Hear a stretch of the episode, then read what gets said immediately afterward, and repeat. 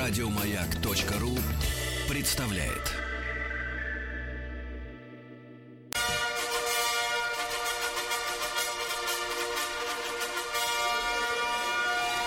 Сергей Стилавин и его друзья. Понедельник. Трудовой. Дорогие товарищи, доброе утро. Здравствуйте, Владик. Доброе да. утро, Сергей. Вот, понедельник настал, да, понедельник, угу. понятное дело. Он, это было предсказуемо достаточно, да. Но я смотрю, Владик сегодня резвился э, с пупой с Пупой, да. Пупа немножко хотела тепла добавить нашим слушателям, да, потому но... что в Москве да. накрапывает, Сергей Валерьевич, накрапывает да, Накрапывает зима, да. Вот, но пишется Пупо, если кто-то хочет найти, а не Пупа. Вот, потому что в свое время, вы знаете, я ведь мужчина наблюдательный, знаете, к деталям, да, женщины гонялись за наборами теней Пупа. Это была такая красная пластиковая, я помню. Пупа через А на конце. Да, да, да. Пупа это э, что у нас? Э, э, малышка. Малышка, да? Вот. А малыш пупо на конце, на конце, как говорится, О. Значит, ну, чтобы продлить, продлить. Я, вы, вы знаете, есть такая тенденция продлевать удовольствие. Удовольствие, да? конечно, всегда хочется. А, вчера прислали мне сканы Кроме наши слушатели. Продлевать. Так. Да. и так записано достаточно много, да. А, прислали вчера сканы э, рукописной книги, которую э, написал, я так понимаю, 12-летний мальчик. Так. Я вам прочту все сейчас страницы из этой книги. Вы в детстве подобным чем-то занимались? Ну, вот берете лист, пишете Владуля, я, потом Да, я занимался, название. но мне вот стыдно за то, что я вот тогда этим занимался. Ну, берите пример с наших, давайте, так сказать, возьмем. Немногим не стыдно. Вот, да. А, надо пользоваться современной терминологией. В жизни всякое бывает. Вот, Опять же, возвращаясь к картинке, да? Да, да, в жизни всякое бывает. Значит, э, книга.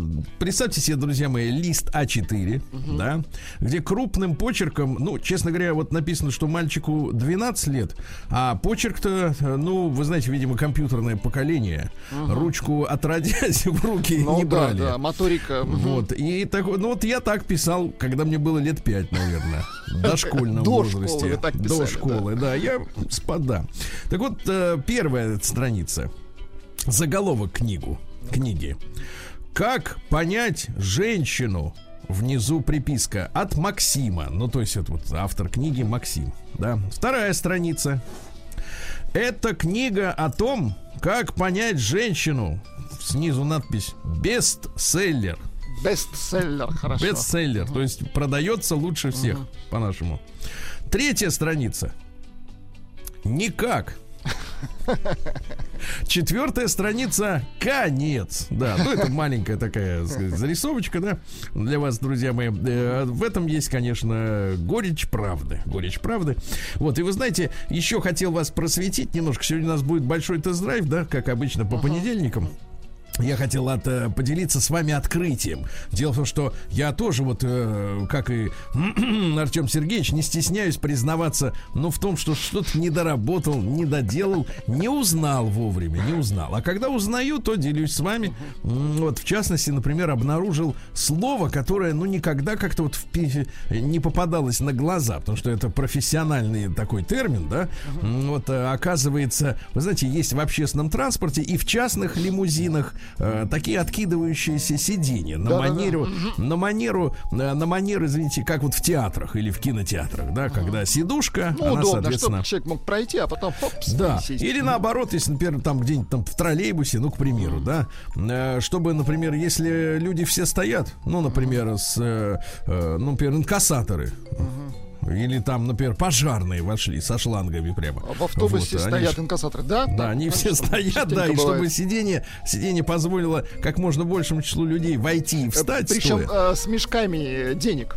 Да, да, вот с этими сумками холщовыми. Хорошо. Да, и вот они все стоят, едут до следующего банка, да. А, а сиденье как бы вот, э, не откинуты, да, а вот наоборот прижаты, да, к, э, к спинкам. Оказывается, называется это, Владик, стропантены. Так. Начиналось-то как-то элегантнее. закончилось как обычно. Сергей Стилавин и его друзья. Понедельник. Трудовой. Так, ну, вы знаете, на прошлой неделе я анонсировал, друзья мои, э, пришествие, э, ну, я надеюсь, на долгосрочной основе э, очередного, не очередного, а следующего нашего замечательного автора Мари де Пари. Мари Фром Пари. Ну, я по-французски. А, понятно. Я адаптирую, да. Да-да-да. Маша написала нам, вот мне письмо прислала на мой адрес со опять же стилайн.собачка.бк.ру. Эм, э, Здравствуйте, Сергей. Э, спешу пополнить список ваших иностранных корреспондентов. Меня зовут Маша. Мне 29 лет. Я живу во Франции. И уже давно. А Очень... давайте-ка запустим наш шарабай. Да-да-да.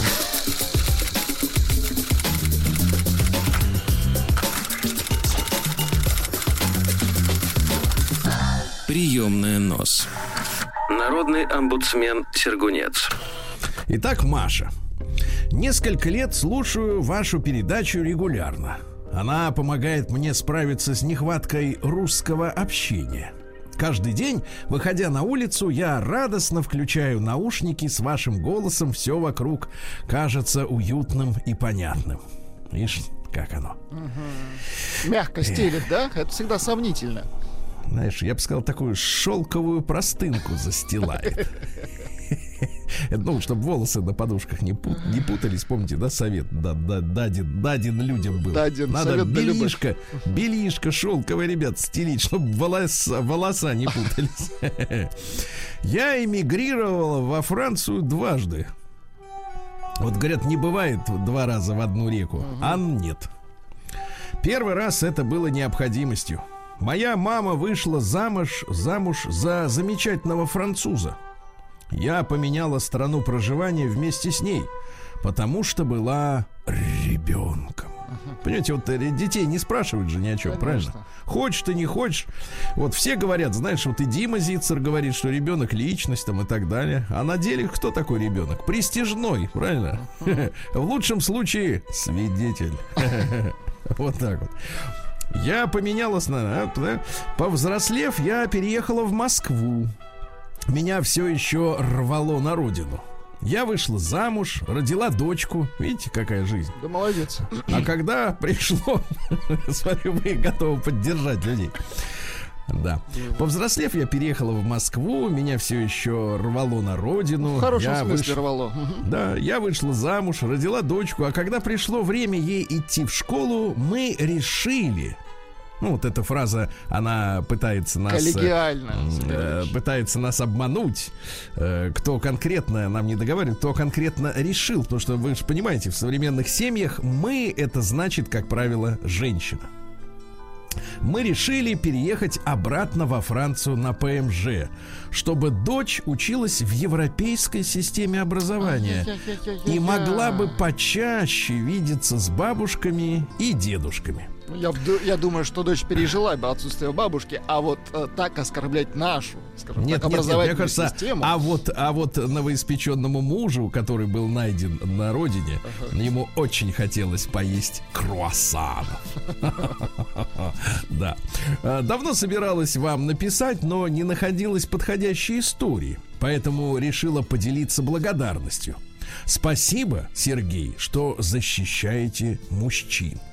Иногда нам, женщинам, важно услышать, что мужчины обычные люди, которые имеют право на ошибку, плохое настроение и свою точку зрения. Вы знаете, Машенька, вы знаете, э, я, конечно, вас понимаю. Для женщины мужчина это часть обстановки. Помните, в советское время было такое слово обстановка. Это значит, э, ну, оснащение квартиры бытовой э, техникой, мебелью и так далее. То есть вот когда говорили классная обстановка, это значит стеночка из Румынии, да, холодильник, наверное, бирюса и так далее и тому подобное. И в принципе мужчина, он, вы знаете, мне больше всего напоминает вот в картине мира женской. Поправьте меня, если я ошибся, я с удовольствием прочту ваше альтернативное мнение. Мне кажется, мужчина а, является такой встройкой. Знаете, вот э, техника, которая встраивается ага. в кухонный гарнитур, она называется встройкой. А, женщина встраивает мужчину в картину своего мира, и он занимает выделенную ему нишу. Ну, для меня больше всего, вот, более всего близок, э, наверное, термин холодильник. Холодильник. А, потому что без холодильника современную квартиру представить себе, ну, представьте, невозможно, да, это незаменимый предмет, но э, в лучшем случае, вернее, в худшем случае, если у него под, под, уже под старый компрессор, он немножко жужжит, вот. Но, в принципе, он в любое время суток готов открыться и выдать э, йогурт или белое винцо, яйца. Вот. Э, яйца вот. А все остальное время он не мешает. Он просто стоит, и на него можно... Э, он надежный. А он даже работает... опереться можно. Да-да-да. Если, если вы ростом выше двух метров, то можно. Да, обычно. Согласен. Так вот. И он такой стоит, жужжит, он не потребляет немного энергии, но потребляет, да. Вот. Э, круглосуточно готов вас обслуживать служить. И, девчонки, ну согласитесь, ну это так. Ну вы так нас воспринимаете, правильно? То есть вот холодильник, он незаменимый, но по большому счету какая конкретно модель? Угу, да? Это не суть. Липхер какой-нибудь или Борш. Розенлев, финский Или хороший. Розенлев хороший финский. Это никого, в принципе, не волнует. Поэтому, собственно говоря, у нас так много разводов. Потому что э, люди сейчас считают, что э, никто не уникален, понимаете? На место Розенлева запросто встанет Бош, потому что он стандартный, правильно? Вот. Так же, в принципе, и с людьми сейчас. Ну, я сейчас без патетики, но вот, даже с юмором с каким-то. Но по большому счету, да, действительно, надо иногда вспоминать, что человек, который рядом с тобой живет, он э, не для твоих э, хотелок, он просто личность, да?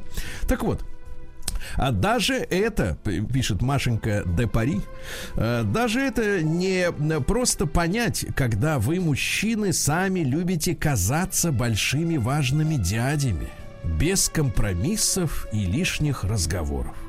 Мой муж на 10 лет старше меня, и все его острые углы, в кавычках, uh-huh. открывались со временем в совместной жизни. А, собственно, как и мои недостатки. Видите, у нее недостатки, а у него острые углы. Открыла острый угол у, да, уже об который так бьешься бедрами, а потом муж спрашивает, откуда у тебя синячок-то тут, а? Открыла острый Что за пальчики? А это угол. Иногда об этом забываешь, а муж выкинет какую-нибудь глупость, и я злюсь на него, сильно злюсь. Нет, надо так сказать, сильно злюсь. Но включая вашу передачу, полную юмора, настоящих историй из жизни других людей, тогда с улыбкой на лице понимаю, что у нас все не так уж и плохо. Ну, имеется в виду, наверное, новости из Омска и из других регионов мира. Кстати, Маша, вы напишите нам э, в следующем своем письме, я надеюсь, что это первая проба пера электронного. А, насчет чего вы ссоритесь с мужем-то? Из-за чего? И, Детали, конечно, они Да, важны. и почему он э, выкидывает какую-нибудь глупость?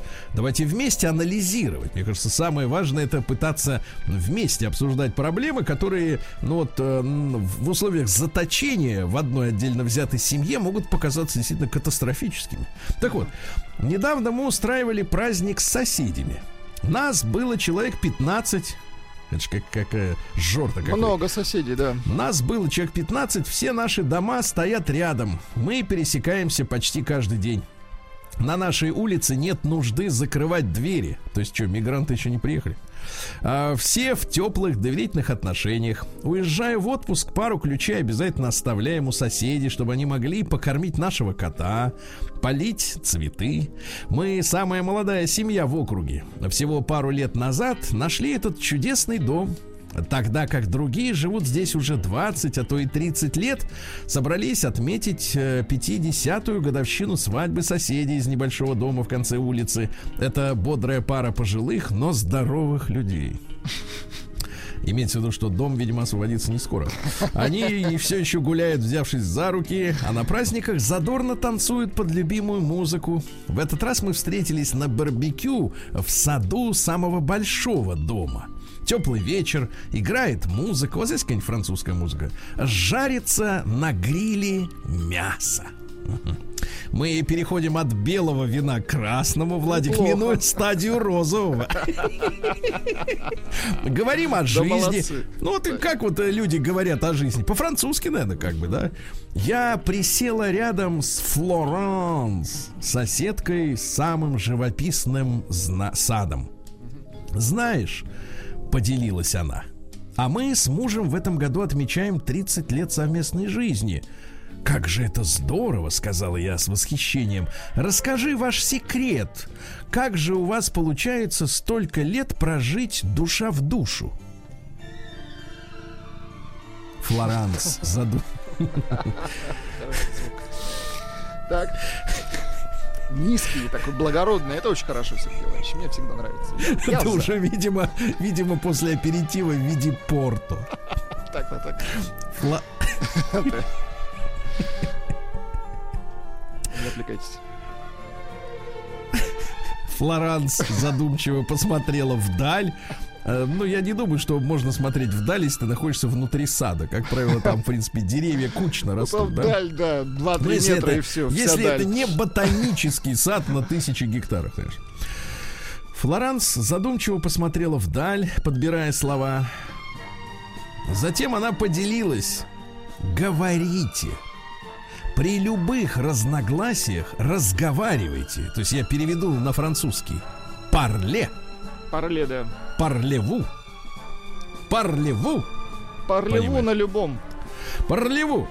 Вот, это очень и очень важно слышать и слушать друг друга. Не закрывайтесь, а наоборот, при любом вопросе вступайте в диалог.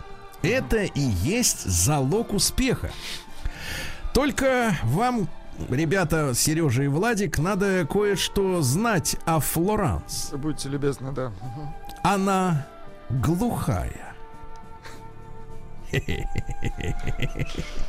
Но ничего смешного. Кстати, ничего смешного. Я это вы ржали, я вздохнул. Я просто для я нашим следствие разберется, кто знает. для наших слушателей делаю поправки. Ну-ка. Спасибо за внимание, Сергей, Влад, дорогие радиослушатели. Желаю всем прекрас, прекрасного э, дня. Маша из Франции. Мари де Франс. Ну, я скажу, что э, история на самом деле очень элегантная. По большому счету, так, такая же элегантная, как и, например, французское кино хорошее, uh-huh. да, французский юмор, ну и вообще, в принципе, нам Франция очень близка э, по, так сказать. вино хорошее. Uh-huh. Ну, вы знаете, красное немножко, так сказать, скажем так, со Но своим это нравом. на любителя, в принципе. Да, на любителя, конечно, да. Вот. А розет, конечно, оно, так сказать, носит э, интернациональный характер. Понимание приходит сразу, да. Вот, друзья мои, ну, смотрите, какая, какая хорошая мысль. Э, про глухоту это, понятно, так сказать, ремарка частная, но, но я абсолютно согласен. Действительно, людям надо разговаривать, э, потому что самая главная проблема э, у многих наших э, девушек, извините, приходится об этом говорить, они начинают играть в молчанку, когда что-то идет не как Закры... им надо. Закрываются, совершенно. Да, точно. и ты поди сам догадайся, чем она сейчас недовольна. Ну, это как вот, знаете, из серии, как если коррумпированный инспектор ГАИ в советское время останавливает. Ну что, сам сам придумает штраф, который я тебе выпишу. Вот. Да, девчонки, действительно, надо разговаривать, надо раскрывать рот не только для того, чтобы съесть анчоус. Да, круассан, анчоус, выпить йогурт, зевнуть и, наконец, чихнуть. Чихнуть. День дяди Бастилии пустую прошел. 80 лет со дня рождения. Ух ты, а ей уж 80.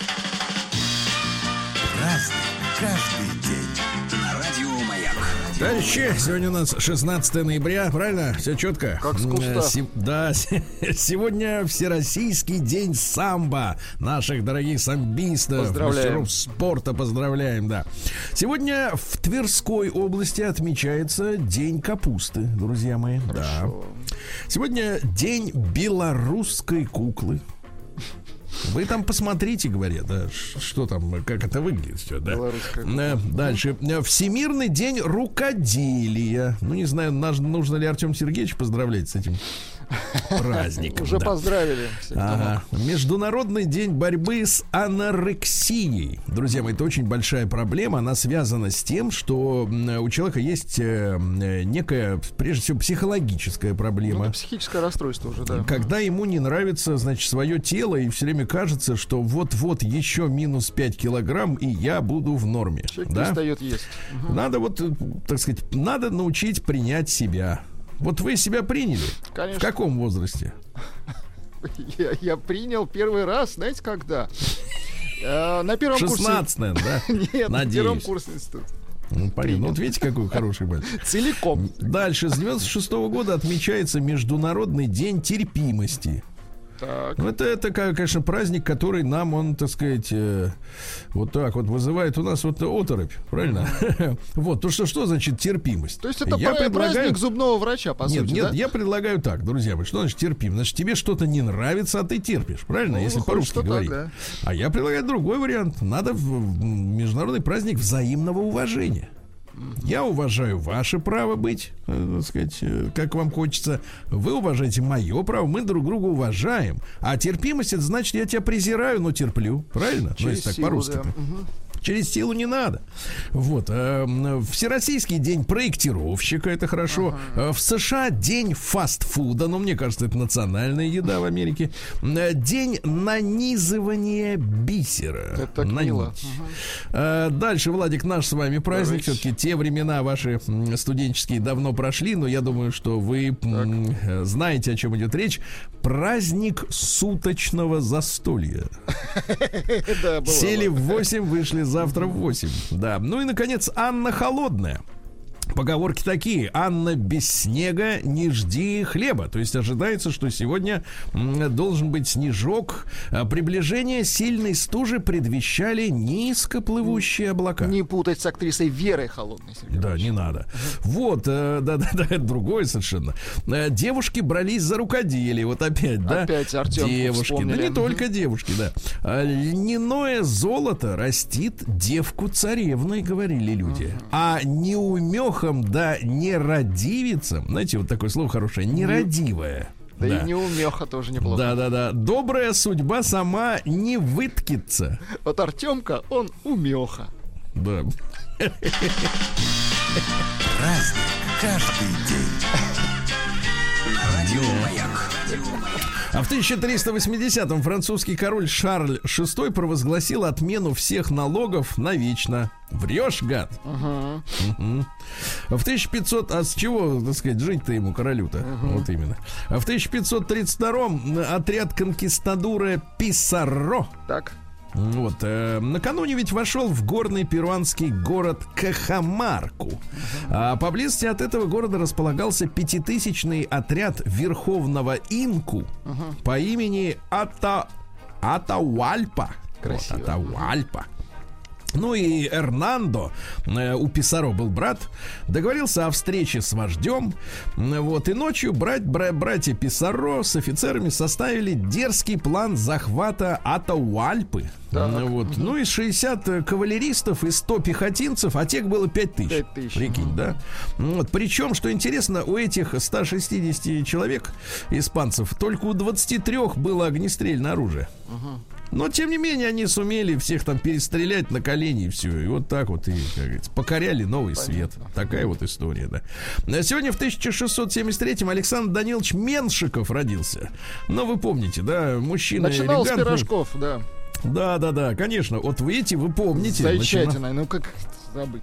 Зайчатиной, правильно, да-да-да.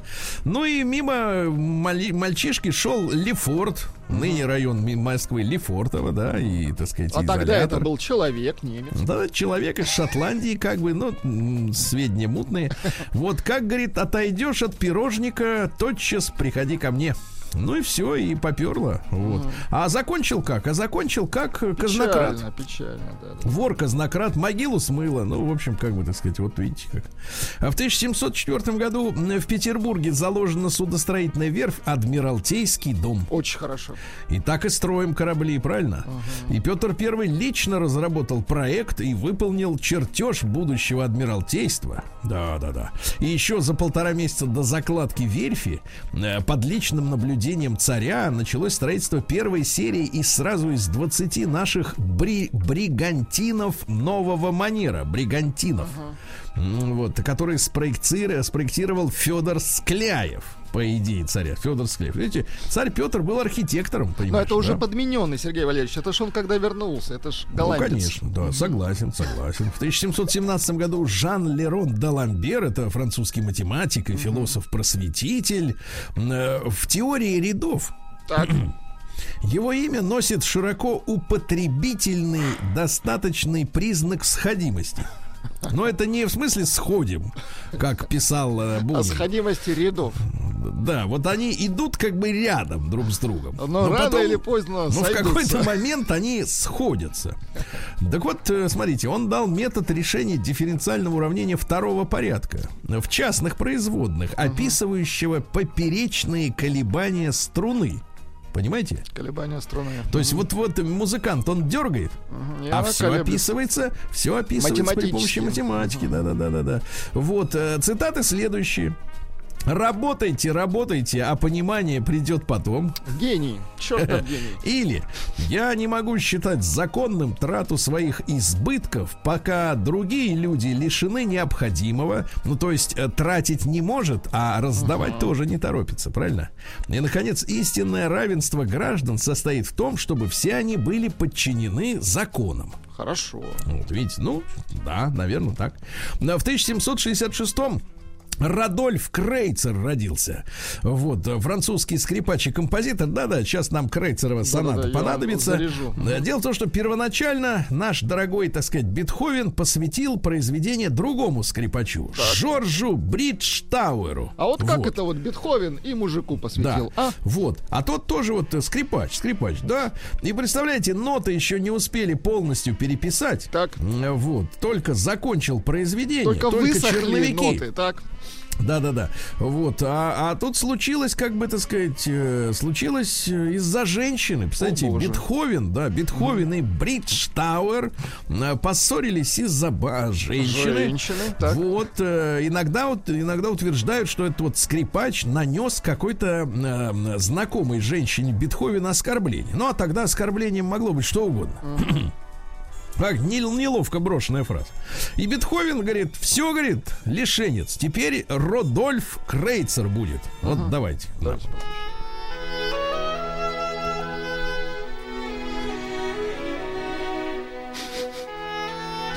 Вы не подыгрываете, Сергей Валерьевич. Да, класс. Мне кажется, гармоника ложится хорошо. Да. Ну что же, в 1776-м британские войска под командованием Вильяма Хау э, э, штурмом взяли форт Вашингтон. Ну, то есть э, англичане же воевали с американцами, да? И э, вот интересно, что 59 э, американцев было убито, 100 было ранено, почти 3000 взято в плен, ага.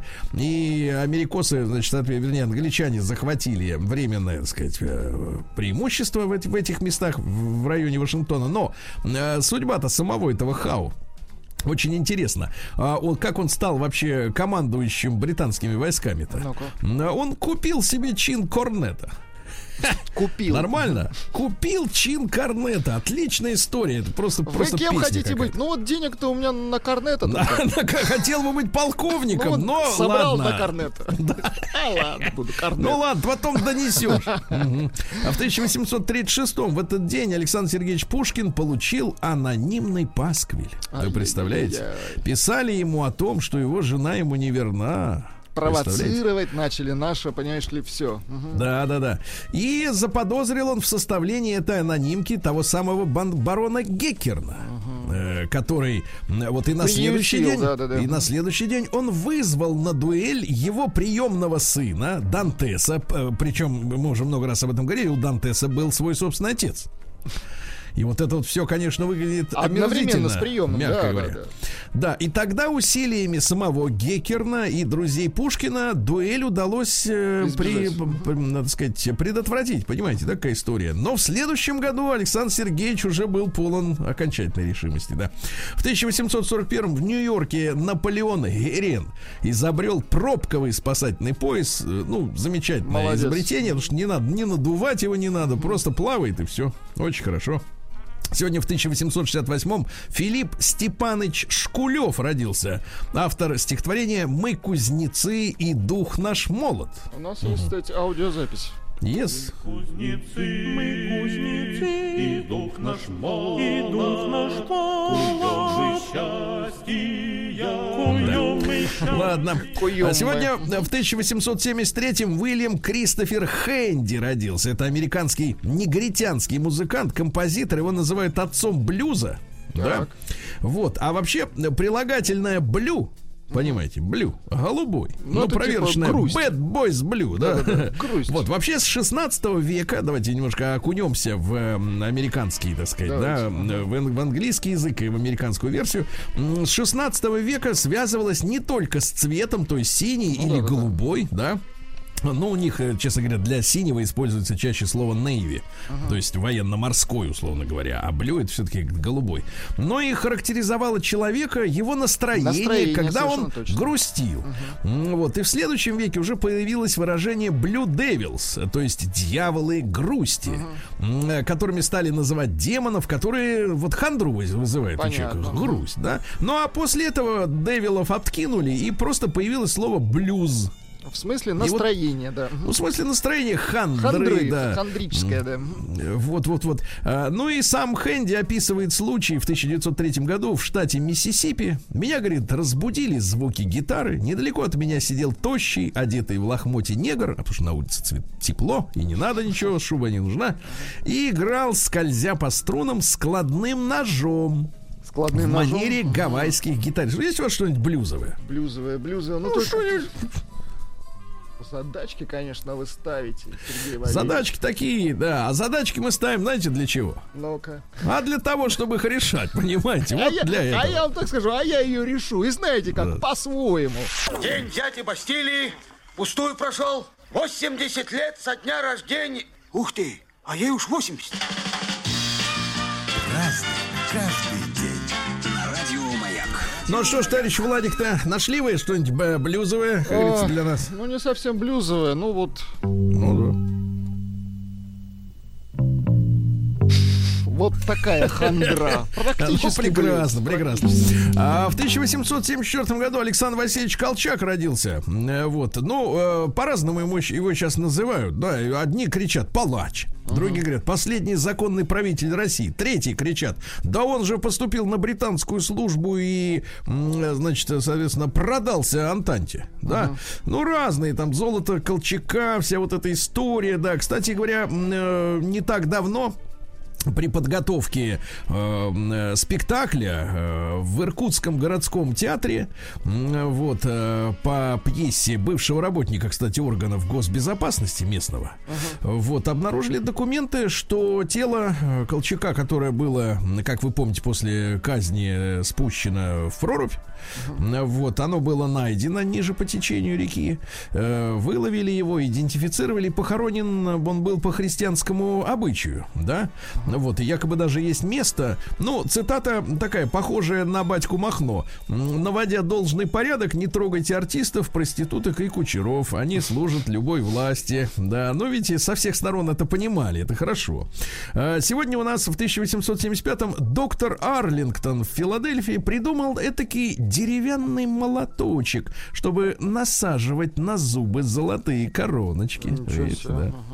Да, ну чтобы золото не мялось, а то будет мятый зуб. Ну, а в 1859-м, 95-м, э, извините, Пауль Хиндемит, немецкий композитор и дирижер, нацисты его, естественно, причислили к дегенеративному ну искусству. Он в свое время помог туркам создать свою симфоническую музыку. А давайте вот оригинал, да? Дегенеративный. Да. Слушайте, ведь... Ладно, не будем. Да, ну, вот такая вот музыка, да. Такая вот история тогда не очень, я согласен, да. Выглядит некрасиво. Выглядит некрасиво. В прямом и в переносном смысле, да. Сегодня в 1900 году Николай Робертович Эрдман родился, наш драматург. Он написал сценарий для таких э, фильмов, как «Веселые ребята», «Волга-Волга», «Огонь, вода и медные трубы», э, детская сказка, да, хорошая. Вот. И, кроме того, был еще и так сказать, вот, пожалуйста, цитаты, да? Вот. В Вороне где-то Бог послал кусочек сыра, но Бога нет. Не будь придира, ведь нет и сыра. Замечательно. Видите, какая переработочка, да? Вот, или, например, смотрите. Мы любим подмечать у недругов изъяны и направлять на них насмешки острие. Однажды молоко спросило у сметаны. Скажите, вы еда или питье? Сметана молвила, оставьте ваши шутки. Действительно, я где-то в промежутке. Но ведь важна не эта сторона. Важнее всего, что я вкусна и то, что все бывают мною сыты. Вот так порою и гермафродиты. Тот, кто на свет их произвел, конечно, допустил ужасную небрежность, но ведь в конце концов существенен не пол, а классовая принадлежность. Какой Это такой э, гермафродит, коммунист, например, да? Вот. А, Или, например, давайте про девушек. Однажды Бах спросил свою подругу, скажите мне, вы любите ли фугу? Имеется в виду не рыба. Смутясь и покраснев, как маг, подруга отвечала так. Не ожидала я увидеть вас нахала. Прошу вас, не теряйте головы. Я девушка и в жизни не видала того, что здесь назвали вы. Мораль у девушек почти без исключения богатое воображение. Фуга. Да. да, сегодня в 1907 году первый счетчик установлен в такси. Наверное, скоро появилось выражение «выключи счетчик» и «поставить» на, на счетчик. Да-да-да. А, Сегодня у нас э, в 1928 году Юрий Александрович Айхенвальд, поэт и переводчик родился. Вот давайте несколько строк тоже. Я-то думал, иммигрант одиночество такое, твердое, как адамант, и чего-нибудь достоит байроновский плащ и взгляд. Иммигрант исконный грант. Прекрасно. Понимаю, понимаю. Вот, э, ну хорошо, дальше. Генрих Боровик в 1929 году родился и публицист, и писатель, замечательный, да. В 1933-м наконец установлены а, официальные дипломатические отношения между Советским Союзом и Штатами. Вот, в 1938-м вышел приказ номер 633 о развитии борьбы вольного стиля. Как раз мы сегодня поздравляем э, Самбистов. всех э, мастеров самбо с праздником. В 41 году 28 героев-панфиловцев как раз э, остановили у разъезда Дубосекова 50 э, фашистских танков. Вот. Сегодня у нас э, э, в, 30, э, в 46 году в Париже основан Международный совет музеев, который создан под эгидой ЮНЕСКо. Вот, э, музеи. Да, Владимир Адольфович Ильин, замечательный киноактер, в 47 году родился. Да. Хороший, да. Ну и, так сказать, и спасибо, что живой, и Анна Каренина, и авария дочь Мин, ну, масса-масса ролей. Да, Сан Саныча Пикуленко, Сан Саныч, днем рождения, дорогой, поздравляю. В 51 году родился. Мужчина в высшей степени элегантный, элегантный, да-да-да. Э, Александр Николаевич Малинин родился в Да вы 58 году. что? Да. Я вот очень, понимаете, вот, вот очень люблю смотреть его инстаграм и видеть, как он в очередной раз, например, поехал в баню в Бентли. А у нас же, да, тут же супер- Нет, нет, не в Бентли, что я так мелочусь. В Роллс-Ройсе. Вот, вот это. Давайте его хит новый, Давайте. который мы теперь, теперь для нас открылся Малинин. С другой Так, а стороны. еще что-нибудь, а еще? А еще? Нет, ну лучше, конечно, дай бог. Не вляпаться во власть Хорошо, Во хорошо, власть. хорошо, хорошо. В 61 году Сережа Галанин родился. Бас, бас-гитарист и певец. Естественно, и бригада С, и серьга, и редкая птица в начале была, да, команда. В 62 году ваш любимец Владик. Да вы что, кто? Игорь Корнелюк. вот Сколько это ж наш. Гению лет. Не ваше дело. Да, сегодня в 63-м году изобретен телефон с тональным набором, ну, то есть пи-пу-пи-пу. Да, и вроде как набрала этот телефон. Даяна Кролл, канадская джазовая Ой, певица в шикарная 64-м. девица. Шикарная. Неохотно поет, да? Класс. Ну и сегодня в 81 году продовольственную программу приняли в Советском Союзе и ходили разговоры, что автором-то был Михаил Сергеевич Горбачев. Представляете? Да, представляете? Ой-ой-ой-ой, вот ведь программа какая.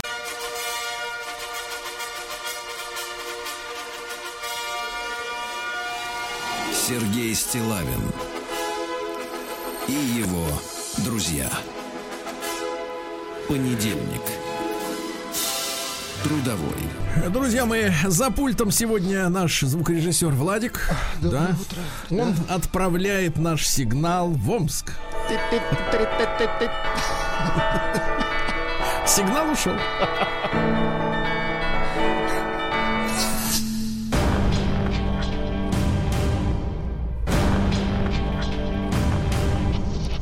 Новости региона 55.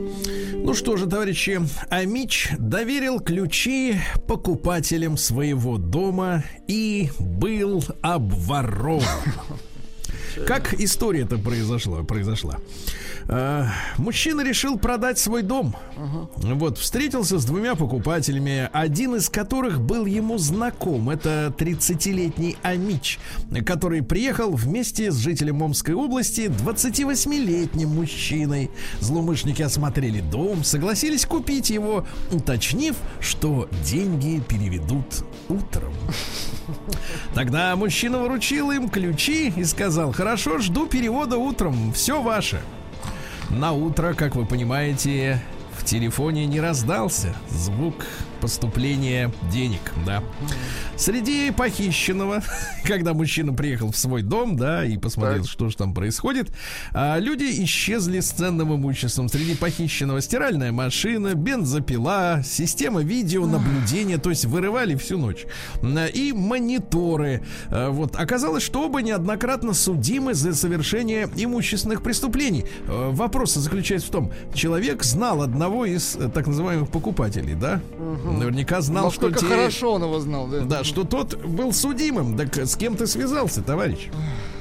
А мечей оштрафовали за езду по встречке после жалобы в соцсетях. А теперь внимание, товарищи. Ну, кто-то, может, скажет, что это стукачи, uh-huh. да? Но смотрите, какая интересная схема.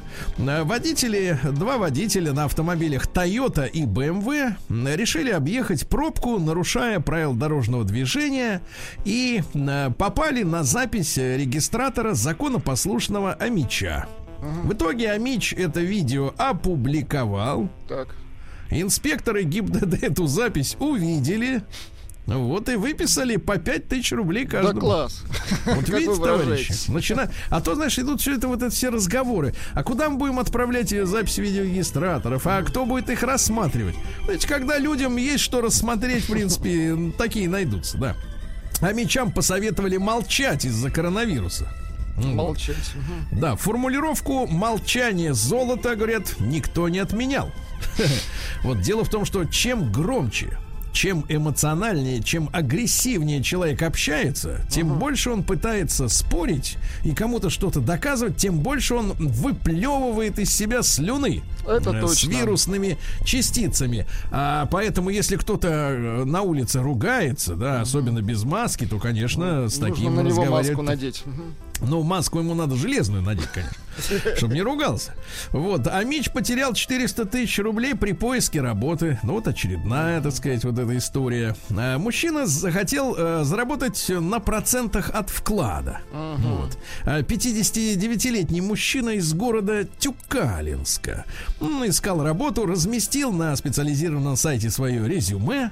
Вот. После чего ему позвонил неизвестный и предложил вариант а давайте мы ваши деньги вложим, и вы будете жить на прекрасные проценты со вклада.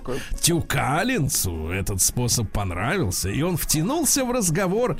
Э, у него было 200 тысяч, на него оформили еще один кредит на 200 тысяч. Да? Очень частая уловка мошенников, которые говорят, что надо занять столько же, сколько уже есть. Вот. Ну и после этого 400 тысяч испарились с концами. Пять да. золотых в поле чудес. Да, омские, да, омские подростки решили на день рождения угнать автомобиль. Ну, отличная мысль, ребята. А, вот. А, ДПС устроила погоню с, за пьяным мечом до его встречи со столбом. Вот видите, как встретился со столбом. Встретились, поговорили, как говорится. На земляка омского экс-губернатора, вы представляете, человек родился с экс-губернатором в одном одном, как говорится, населенном микрорайоне. Ничего святого нет у преступников, да? Так вот, смотрите, чуть не повесили кредит в миллион рублей.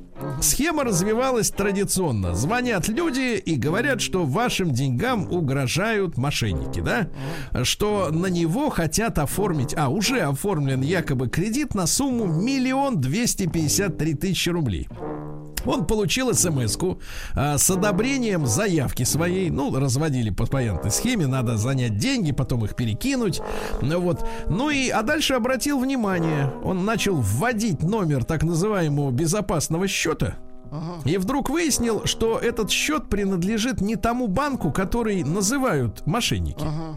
Ну, то есть не туда пуляют. Ну и в итоге соскочил вот с миллионного долга. Поздравляем, Молодец. товарищи, да? Дальше Амич поджег дом сестры, которая отобрала его карту с деньгами, чтобы тот не бухал. В итоге дом погорел на 80 тысяч рублей. вот так вот. А врачи в, 20, в Омске в 21 раз госпитализировали буйного Амича. Он нуждался в помощи, был пьян, вел себя агрессивно, размахивал руками и мешал госпитализации. 21-я помощь, так? Приехали офицеры Росгвардии, Так. вот, и уволокли его, значит, приволокли в больницу, и только в приемном отделении мужчина пришел в сознание, внимание, то есть он бессознательно э, сопротивлялся, да, и перестал вести себя агрессивно. Ну, еще несколько сообщений из Омска прекрасных. Вообще, почти 5 тысяч мечей оштрафовали за парковку на газонах. Вот, говорят, больше негде нам. А им говорят, негде, значит, и нигде не будете. Вот, а Мичка поставила двухметровый забор и перегородила соседям солнце. Но они, видимо, там в подвале жили. Раз двухметровый перегородил. А Мич ловко вскрывал машины при помощи миниатюрных ножниц своей девушки. Хитрец, так. Да, ну и, наконец, просто вот глупость какая-то. А житель Омской области оригинально отомстил своему работодателю. Так. Когда его несправедливо, по его мнению, уволили, он стырил два тюка сена на 3000 рублей. Но был задержан, был задержан. Батюка.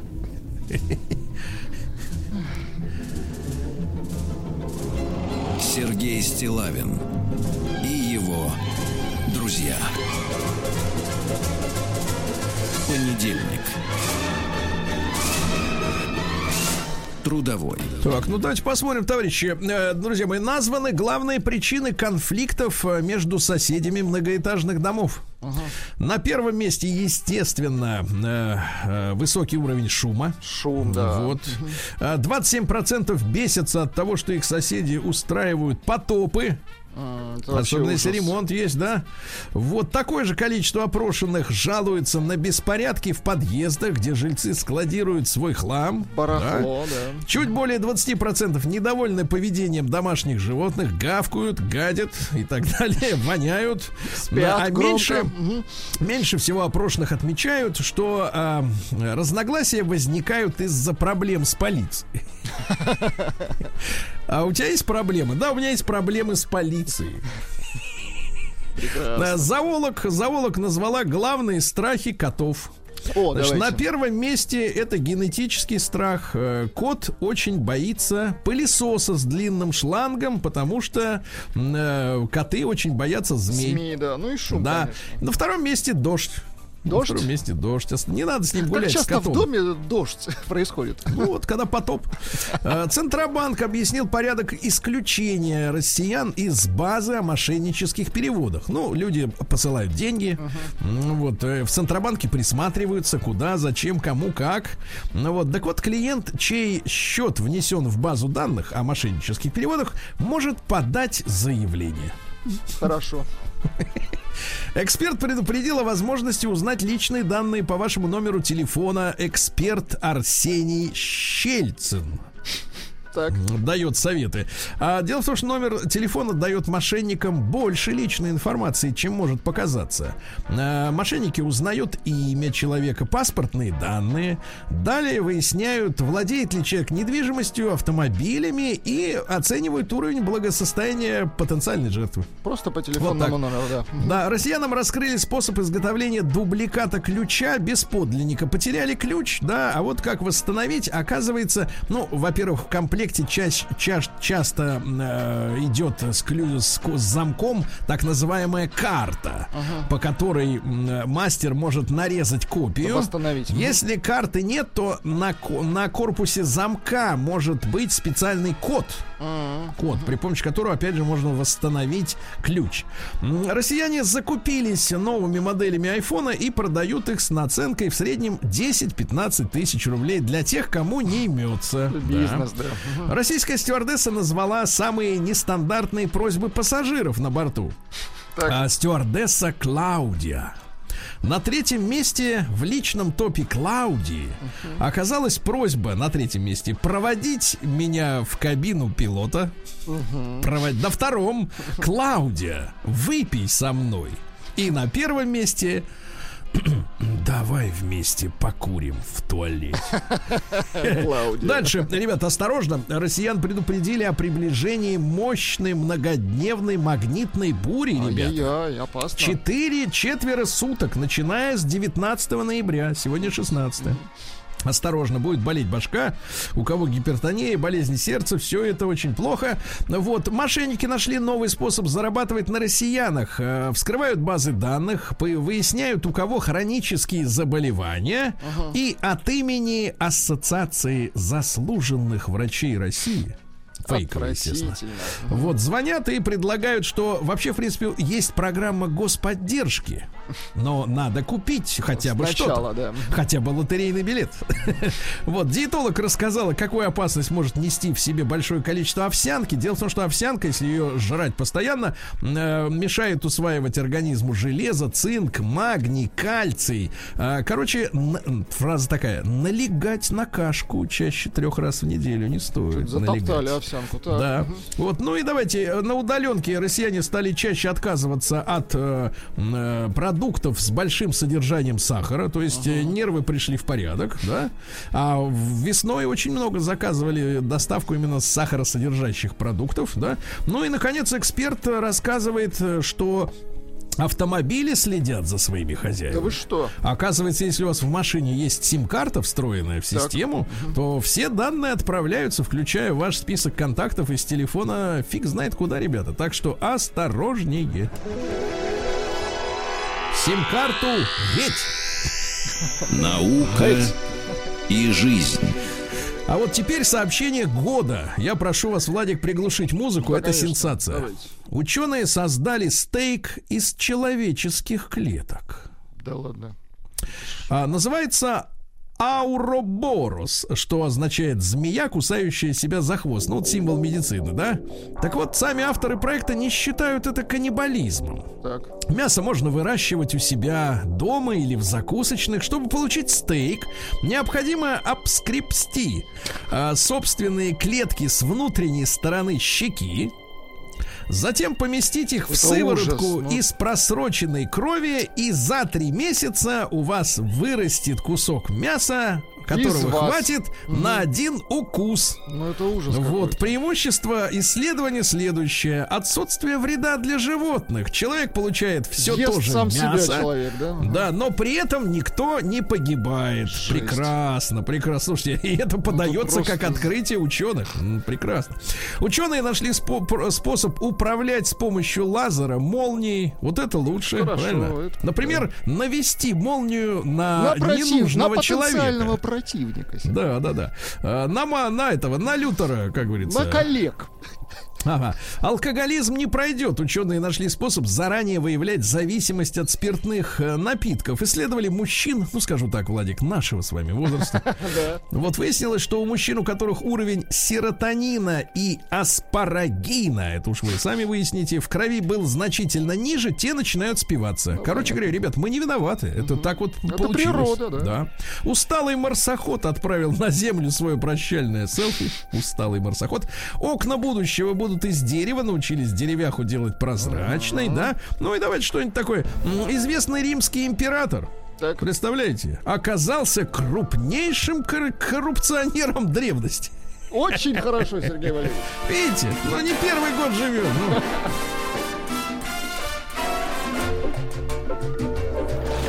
Новости капитализма. Во Франции школа попросила родителей опоздавших учеников не бросать детей через забор какой ужас. А, британский боксер-профессионал Аллен э, устал получать удары в лицо и ушел из спорта в 28 лет. Он честно сказал, слушай, я просто устал вот получать, огребать, да. Назван главный цвет 2021 года. Ну, знаете, да, производители тканей э, и красок решают, какой цвет будет следующий. какие-то цвета, да. Следующий год такой. Y354 Cumulus Очень хорошо. Это светло-голубой оттенок, который дарит спокойствие и чувство уверенности в завтрашнем дне. Понятно. Отдохнувший в Турции россиянин сравнил отель с курятником и пожаловался на то, что его постоянно били турки. Какой Нормально отдохнул. За 31 тысячу, ребята. Заплатил, чтобы его Ага. На- за 31 шестеро турок избили одного человека. Ужас да. Нормально отдохнул. Мгм. Англичане предложили пожить рядом с тиграми, с тиграми, туда и дорога. Им тоже нужны стейки. Э, азиатскую страну, на Северную Корею, обви... оказывается, азиатская, а, обвинили в создании дельфиньих войск. Понимаете? Дельфиньи да, войска, дельфиньих. круто. На по велению демонов э, в так, таиландской провинции женщина украла ценности в пересчете на рубли 128 тысяч рублей. Демону нужны были деньги. Вот. В итальянском доме престарелых открыли зал объятий, где люди Хорошо. могут просто пообжиматься, и все, и хорошо. да. Переходим к криминалу.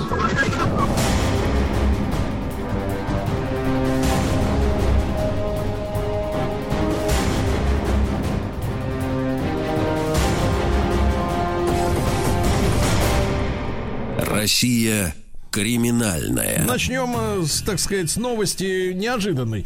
Э, Сбежавшего из зала суда россиянина поймали 18 лет спустя. Поймали же. У- у- Хорошо. э, В Ульяновске задержали уроженца Казани. Дальше. А, Африканцы устроили побоище в московском ЗАГСе э, в Царицыно. Вот, в Шипиловском ЗАГСе, а виновницей оказалась сбежавшая невеста. Представляешь? Ну вот, раздосадованный жених... э, Африканец. э, Стал, э, так сказать, бить нигерийца Самуила. Вот, который на свадьбу пришел только потому, что его позвали соотечественники. Значит, что за невеста, кто она такая, непонятно. Ну, она сбежала, теперь ищет. Сбежала, да и все. Полиция устроила масштабную погоню за пьяным россиянином. Э, Вот, э, на автомобиле. Но он сбил еще и умудрился сбить инспектора ДПС, утащил за собой в кювет. Представляешь, вот урод. Э, Москвичка напала на таксиста, пригрозила своим мужем из прокуратуры. Логично. А полиция в Муроме не смогла задержать кабана. Ну, в принципе, ребята, если вы были на охоте, то, в принципе, никто там не задерживает Это кабанов. Их валят. смерти, конечно. Их валят, да. А На Урале задержаны мошенники, менявшие деньги на билеты банка приколов. Ну и, наверное, главное сообщение дня следующее. Так. В Москве голый мужчина устроил погром в супермаркете, а теперь внимание на около станции метро Бабушкинская, и повалялся на фруктах.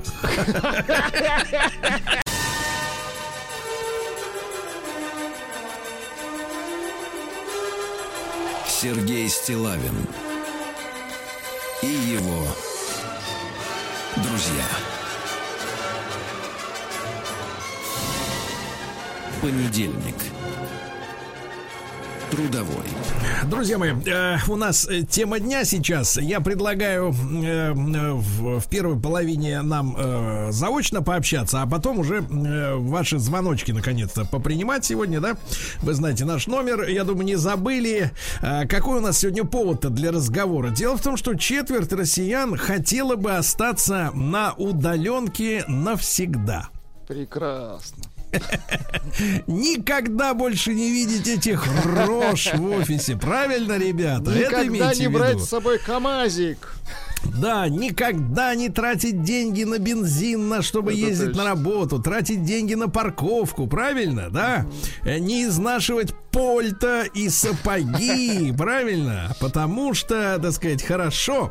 Вот смотрите, первый этап э, удаленного проживания мы прошли весной, да, и зацепив лето. Вот, лето, и, так сказать, было испорчено, понятное дело. Но потом немножко, так сказать, вернулись, люди вернулись в Турцию. Вот сегодня была новость, что человека избили в Турции. Вот, за его За, тридцатник. за 30 тысяч, да, избили. Ага, еще и избили в шестером турки. Вот так вот. Ну и вот второй этап. э, ну, вы знаете, да, в Москве, в частности, мэр попросил э, работодателей 30% э, персонала перевести на удаленку, хотя бы.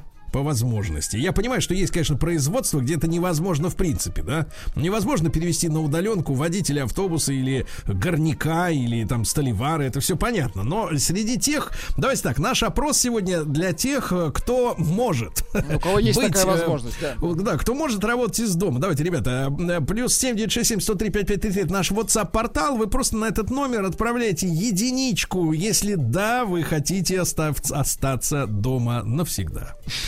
Двойка нет. По разным причинам, э, э, сказать, надоело, эффективность падает и так далее. Ну, короче говоря, если есть возможность, то единичка хотели бы остаться навсегда дома. Двойка нет, э, ни в коем случае. Нужен коллектив. Вот, да, позарез. Э, давайте мы эту тему сейчас обсудим со специалистом, а потом ваши звоночки, наш, наш номер, я напомню, чуть позже. Э, с нами на связи Наиля Бирарова, социальный психолог, обладательница ежегодной премии в номинации «Лучший женский психолог года». Вот так. Наиля, доброе утро. Доброе да. утро. Э, да, Наиля, ну вот э, вы, я понимаю, специализируетесь, э, так сказать, на, на женщинах. Мы тоже. в общем-то, мы в этом Вы знаете, сход... нет, социальная психология подразумевает и мужской психотип тоже. и мужской психотип. Ну, давайте тогда, если уж о гендерных делах сразу как-то вскользь заговорили, с вашей точки зрения, кто лучше адаптировался к работе дома? Мужчина или женщина? Из тех, конечно, у кого была возможность это сделать. Э, вы знаете, если касаться вопроса адаптации, то женщины всегда лучше адаптируются. Это природно у них заложено на генетическом уровне. Вы знаете, это, это очень странно, потому что мы как мужчины, которые, в принципе, выбирают женщин, вот, э, ну, мы не видим перед собой вариантов, к счастью, Пока. или, к сожалению, для кого-то. Вот, но, тем не менее, вот э, именно от женщин очень часто звучит фраза, она просто женская, да, что устала быть в четырех стенах что когда вот в прошлые годы, в кисельно-благополучные, да, речь шла, например, о том, чтобы женщине остаться дома с ребенком или работать, то вот эта фраза, что мне нужно э, развеяться, я не могу сидеть дома, меня это угнетает и так далее, это была женская фраза. Вот, понятно, что мужи, мужчин никто не спрашивал, они должны быть кормильцами и добытчиками, должны зарабатывать бабки, но, тем не менее, вот э, женщин очень угнетало нахождение вот это именно фраза в четырех стенах. А вы сейчас нам говорите, что женщины лучше адаптируются. Это, это все понятно. Но, но, тем не менее, если женщина, например, до эпидемии не любила, э, сказать, вот, э, быть в доме, э, сказать, рядом с этим вот этим э, мужчиной, да, как, как говорится, 24 часа в сутки, что, что сейчас-то изменилось? То есть под давлением извне она вдруг изменила эту свою психологическую вот эту вот особенность? Ну, это зависит на самом деле от каждого человека в индивидуальном порядке, потому что есть люди, ну, где-то интроверты, где-то замкнутые, где-то закрытые, где-то зажатые, которым наоборот гораздо комфортнее находиться в четырех стенах, как вы сказали. А есть люди, которые им, им просто требуется выйти на улицу, как-то красиво нарядиться, выйти в социум, пообщаться.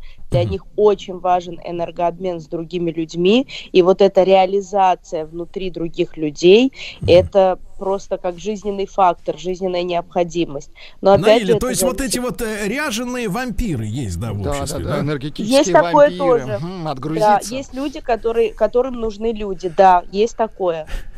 Да, но мы не из их числа. Значит, э, Даиля, скажите, а с вашей точки зрения, я понимаю, что статистика это такая наука хитрая, и кто заказывает исследование, тот и получает результат, но в данном случае хоть какой-то такой объектив, субъективной объективности, если можно говорить, э, насколько общество делится вот на тех, которым надо блистать и выкачивать из других энергию в офисе, э, и люди, которые спокойно обходятся. Это пополам или, или вот этих вот экстравертов больше?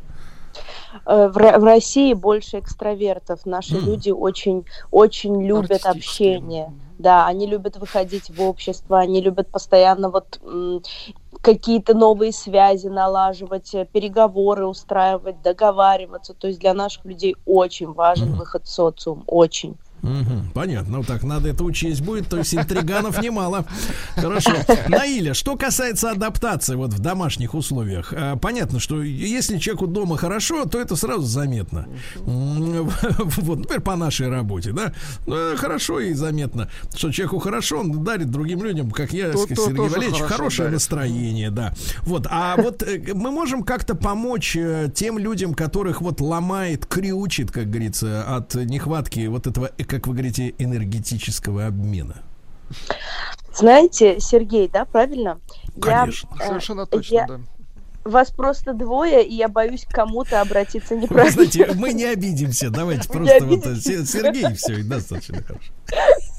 Вы знаете, дело в том, что есть вот у вас, например, творческая эта профессия, и так. вы даже будучи дома, вы все равно занимаетесь творческой реализацией. Это совсем другая история, нежели когда человек на удаленной работе занимается структурной э, такой офисной рутинной работой.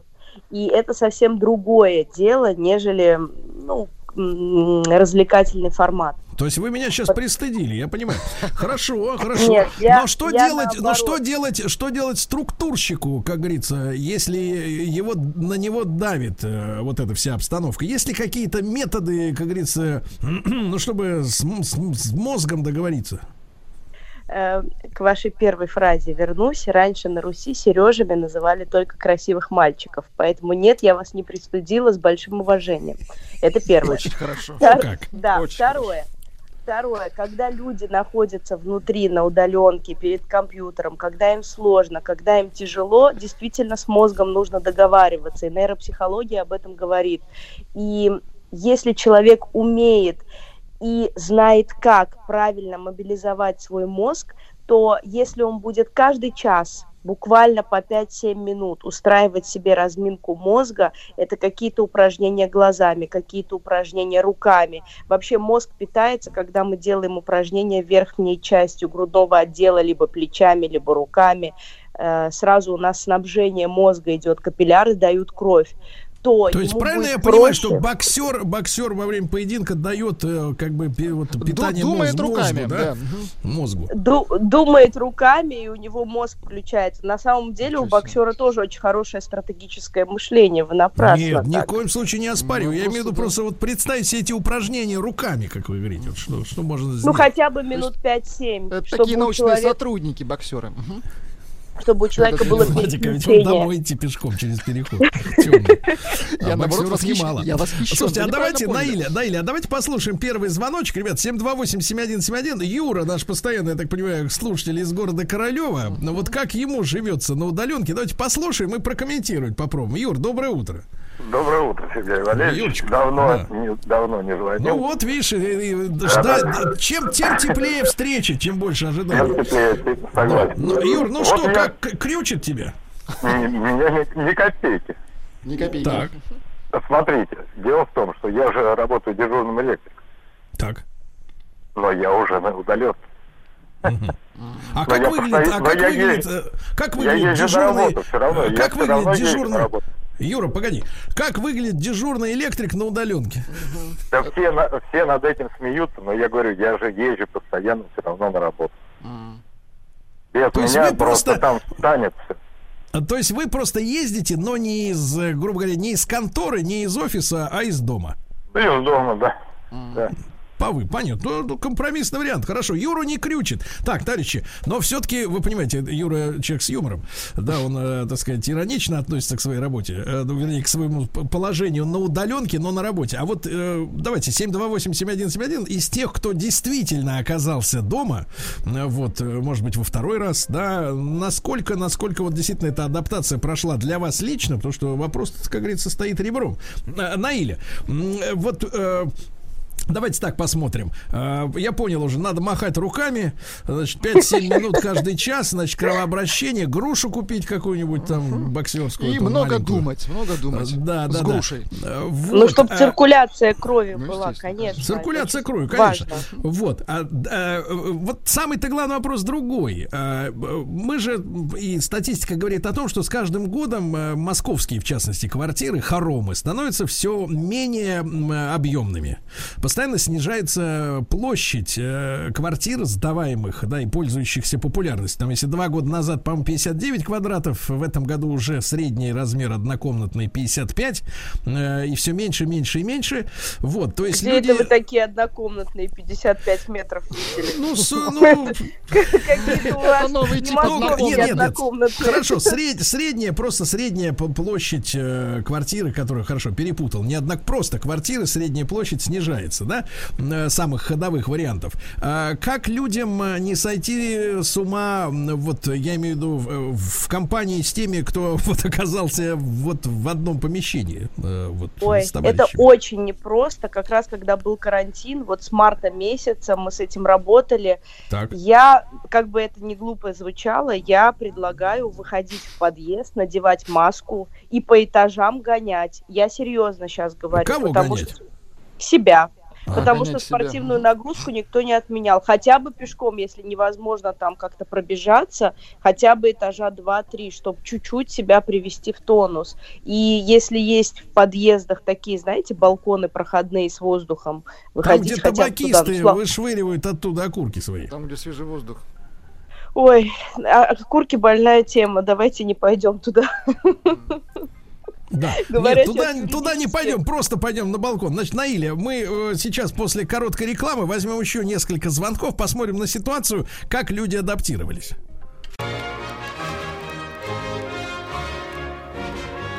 Сергей Стилавин и его друзья.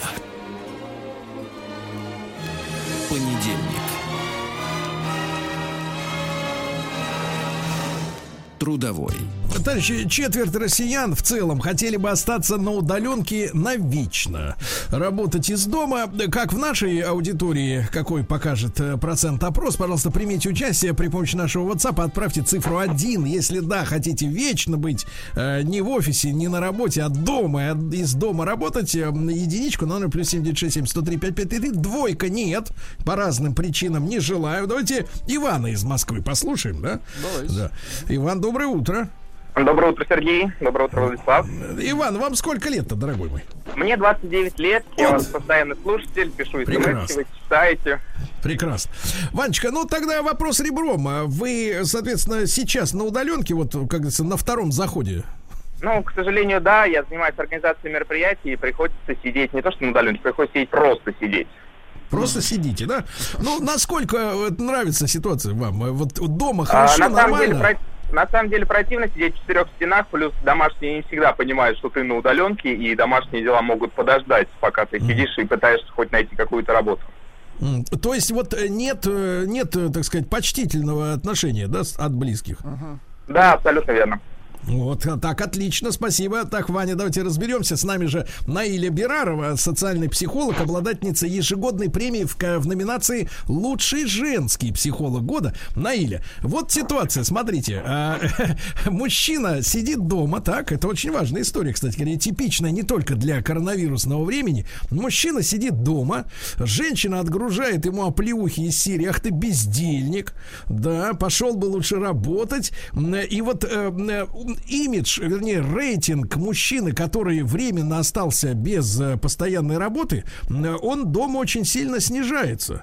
Э, Вот, э, с вашей точки зрения, что женщину вот так сильно угнетает в мужчине, который культурно отдыхает дома? Что ее бесит, да. Хорошо, хороший вопрос. Знаете, здесь очень важный момент, когда мы сидим дома, особенно рядом с мужчинами, границы стираются. И Мгм. кажется, что мужчина не работает, а он просто пялится в компьютер и там какой-то ерундой занимается, да, и Мгм. хочется Ну, то есть побольше это, его Наиля, я правильно понимаю, что это разрушает э, фантазию Образ, женщины о том, что когда, Да, когда она его провожает утром на работу, он уходит, и там 8 часов подряд, и даже 9 совершает подвиги, свершения, э, решает вопросы. А тот он просто сидит и что-то там теребонькает на компьютере, да?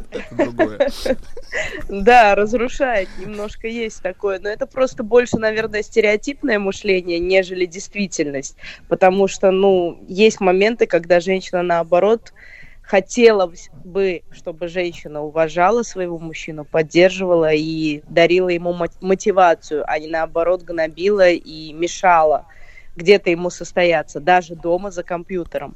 Но это тоже Наиля, вопрос да, женской тогда спрошу психики. вас, это, это очень такая расхожая фраза про мотивацию. Некоторые женщины просто говорят, работать не хочу, буду музой и так далее. Вот это понятно. А как, как женщина может действительно подарить мужчине э, мотивацию? Ну, помимо того, что перестать его просто гнобить и ставя перед, перед мордой, как говорится, чашку супа, не изображать все. Но я тебе скажу так, приятель, это может быть последняя твоя миска супа в этой жизни. В следующий раз я тебя просто выгоню. Значит, а как женщина может мотивировать? Вы можете вот конкретный как приемчик? э, Могу. Вы знаете, если мужчина не превращается в такого диванного тюленя, если он действительно делает работу, женщине нужно договариваться с собой, в первую очередь научиться уважать себя как женщину и дальше попробовать уважать своего мужа. Уважение от слова у каждого равная степень важности. То есть мужчина сидит за компьютером, либо он доблестный воин там где-то вовне. В любом случае проявлять к нему уважение. Это Доблестный первое. воин World of Of Tanks. Tanks, Это да, понятно. да, Давайте Рому послушаем из Москвы. Ему 47. Роман, доброе утро. Да, Привет, Сереж, здравствуйте, Да. Влад. да. Мужчина, Серёж, вот скажите, я- в данный момент вы дома, на работе? В данный момент я кручу баранку. Я как бы, Так. у меня грузовичок небольшой, я работал что в пандемии, что в первую, что вот Да. сейчас там какие-то, у меня работы достаточно. У меня жена сидит дома с 26 марта. Мы, знаете, как взрослые люди, Сереж, одного года с вами. У нас взрослые дети, которые разъехались. Поэтому я уехал на работу, она работает и не хочет возвращаться вообще в офис никогда. Все устраивает и все прекрасно. Поэтому вот нас все устраивает. знаете, Все устраивает, хорошо. Очень прекрасно. хорошо. Просто крик души. Все, все устраивает меня, все устраивает. Значит, Вы представляете, женщина наконец-таки дорвалась до того, Нет, что она но может дело в том, что здесь, э. Наиля, но в этой ситуации у Романа нет этой проблемы, о которой мы вот э, э, минуты раньше говорили, то что он-то уезжает из дома, и у них нет вот этого, не искрят провода, как говорится, да, понимаете, обмотка, так сказать, не искрит. Э, Вот 24 часа в сутки. Ну хорошо, женщина должна уважать себя, потом уважать своего мужа. Вот. э, Прям у всё- Романа патриархат, обратите внимание. Да-да-да, это все. Он на работе, она дома, все довольны и все счастливы. Это все прекрасно. И, э, Наили, скажите, пожалуйста, вот, может быть, для женщин несколько слов. А, насколько, насколько мужчине, который действительно вот оказался в такой ситуации, насколько хочется, чтобы его Неловко. женщина не была вот дома зачуханной? Мне кажется, неважно, удаленка или не, не- удаленка, мужчине всегда хочется, чтобы женщина дома была ухоженной. Здесь уже А почему вот женщины этого так категорически не понимают, а говорят, что я, значит, наряжаюсь для чужих людей в офисе, там вся на этом, на мара, а, это не то, а, значит, вот вся красивая, да, а дома я хочу отдохнуть, и ножки у меня устали, я вообще хочу отдохнуть, дома я Ну, хочу отдохнуть. расслабляются, как вы правильно сказали, пропадает муза в ней. Расслабляется все, он уже в сетях. Что там париться и напрягаться? Зачем? Он и так ее уже сколько лет А подряд. как бы вот ее Зачем? напрячь? Он ее сколько лет подряд. Да, понимаю фразу. Хорошо. Владик, результат опроса, пожалуйста, какой у нас Ну, ну-ка, э, давайте баланс? Посмотрим. Баланс. посмотрим. Итак, Владик. Результат Это Владик. опроса, Наиля, знакомьтесь. да, да, да. Да. Итак, э, какой у нас э, пе- первое? Первый это да, хочу вечно. Да, хочу. 53%. О! Нет. Э, 47. То есть смотри, в два раза больше, чем по стране. По стране в э, два- 25% хотят вечно оставаться на удаленке. В нашей аудитории даже больше половины. Наиля, ну спасибо вам огромное. Ну, вот, Ой, ребята, вам если- спасибо, Сергей и Да, Влад. Наиля, С вами да, вот очень самое- комфортно, бодро. Спа- Спасибо большое, спасибо. Гонорар не требую. Значит, э, да, товарищи, запомнили, да? Если зачуханная, значит, перестала быть музой. Все так.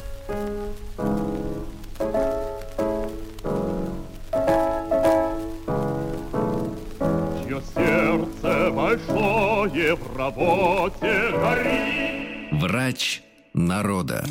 Врач народов. Наш проект. Мы говорим об истории медицины, друзья мои, в разных частях э, света.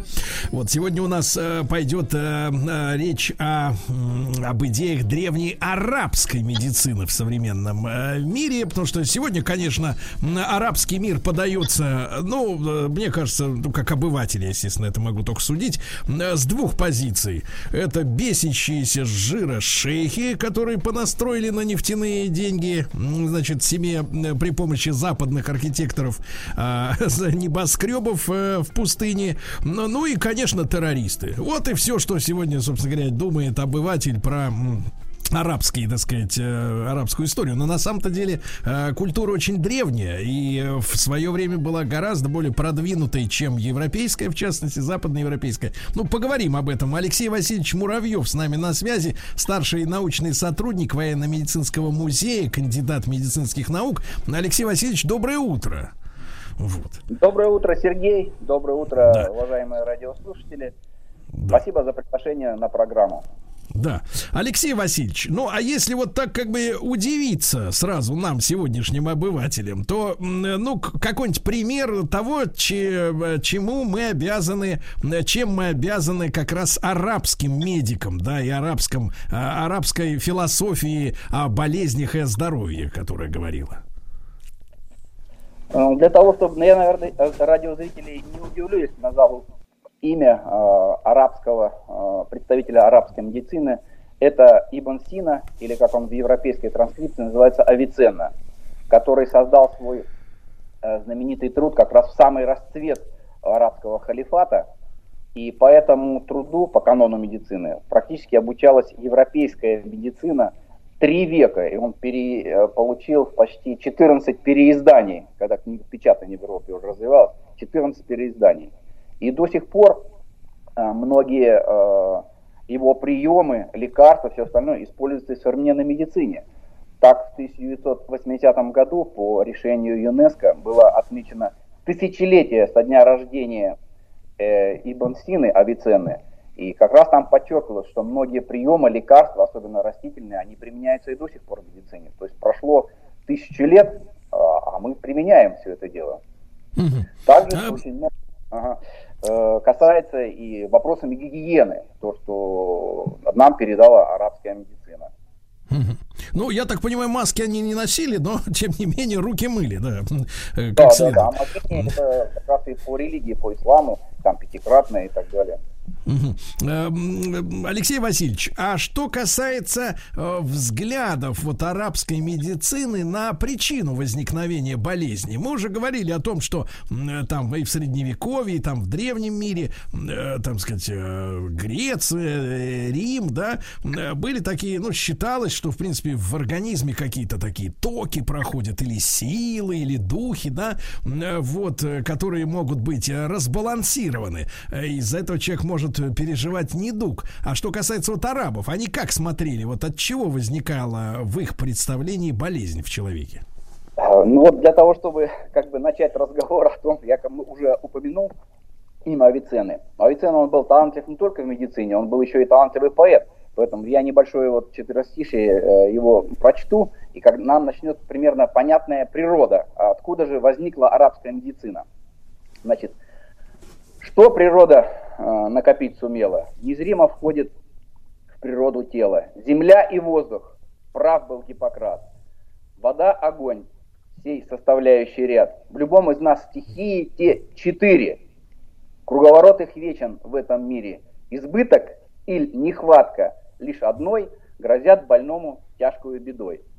Как мы видим, э, из четверостишья, посвященному как раз здоровью и медицине, поэма о медицине так называемая, то а, часть арабской медицины, в качестве Авиценна, они стояли на греческой и римской. То есть благодаря переводам на арабский язык сформировалась а, вот так называемая арабоязычная медицина. Территория ее распространялась, начиная от э, Пиренейского полуострова до это на западе, и до реки Инд на востоке, включая Аравийский полуостров – и поэтому и египетская медицина, и медицина Междуречья, и часть Византии, все туда включалось. Поэтому они тоже считали, что это нарушение каких-то процессов в организме. Но кроме этого, они также говорили, что на все, как, учитывая, что развивалась э, ислам, на все воля Аллаха. И тем не менее, э, вот и, э, как бы заболевание и все состояло как бы из двух частей. Это вот э, религиозной составляющей и то, что происходило в их организме. Вот как бы такое направление было у них. Если в общем, а да, а на, насколько, Алексей Васильевич, насколько тогда мог э, врач э, вмешиваться в божественный промысел, да, как говорится, современным языком, да, и насколько, э, насколько, насколько врачи, вот мы уже говорили о том, что там в древнее время, да, врачи были очень уважаемыми людьми, хотя их услугами пользовались не все в равной степени, кто побогаче, у того собственный врач был, да, а еще лучше из рабов, вот, а что касается вот врача, арабском мире какое положение в обществе занимал доктор? Ну, в арабском обществе э, доктор занимал, э, если он был образован э, достаточно, то есть он прошел школу медресе или был приезжий и владел всеми приемами медицины, он очень был уважаемый и состоятельный человек, потому что даже доктора сами вместе с религиозными деятелями открывали больницы. Это говорит о их состоянии. То есть, то есть правильно ли я понимаю, что э, больница, госпиталь, она была соседкой именно религиозного, э, так сказать, культового какого-то э, здания, да?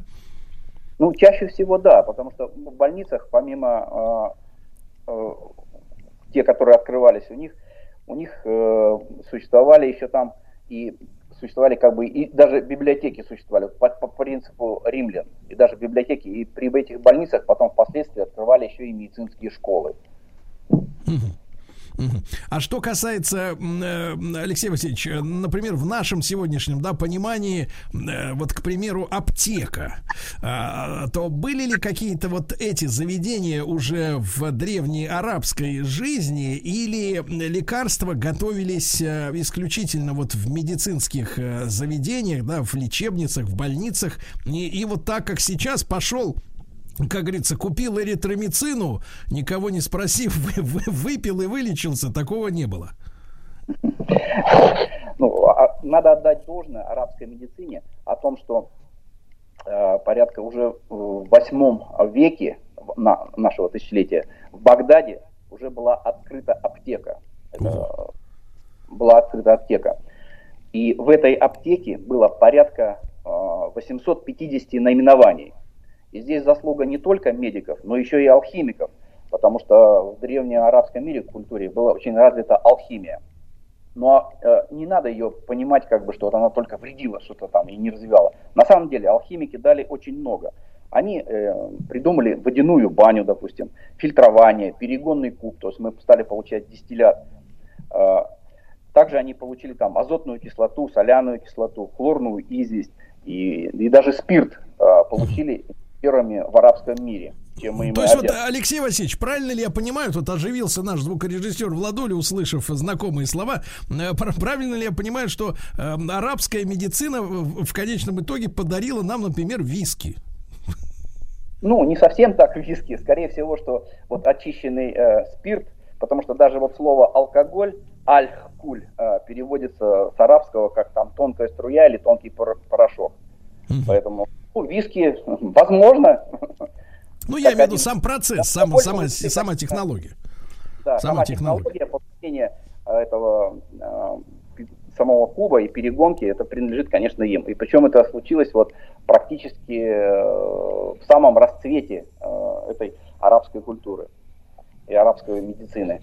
А почему вот арабская медицина и некоторые историки говорят, что ну не было такого, что вот расцвет и так далее. Было. А, потому что а, сирийские переводчики, практически все труды, вот то, что мы раньше упоминали вы, и римских, и греческих, они перевели на арабский язык полностью. Поэтому арабская медицина, она опиралась и на римскую, и на греческую, но с переводом и с адаптацией. Соответственно, она была адаптированная для этой территории.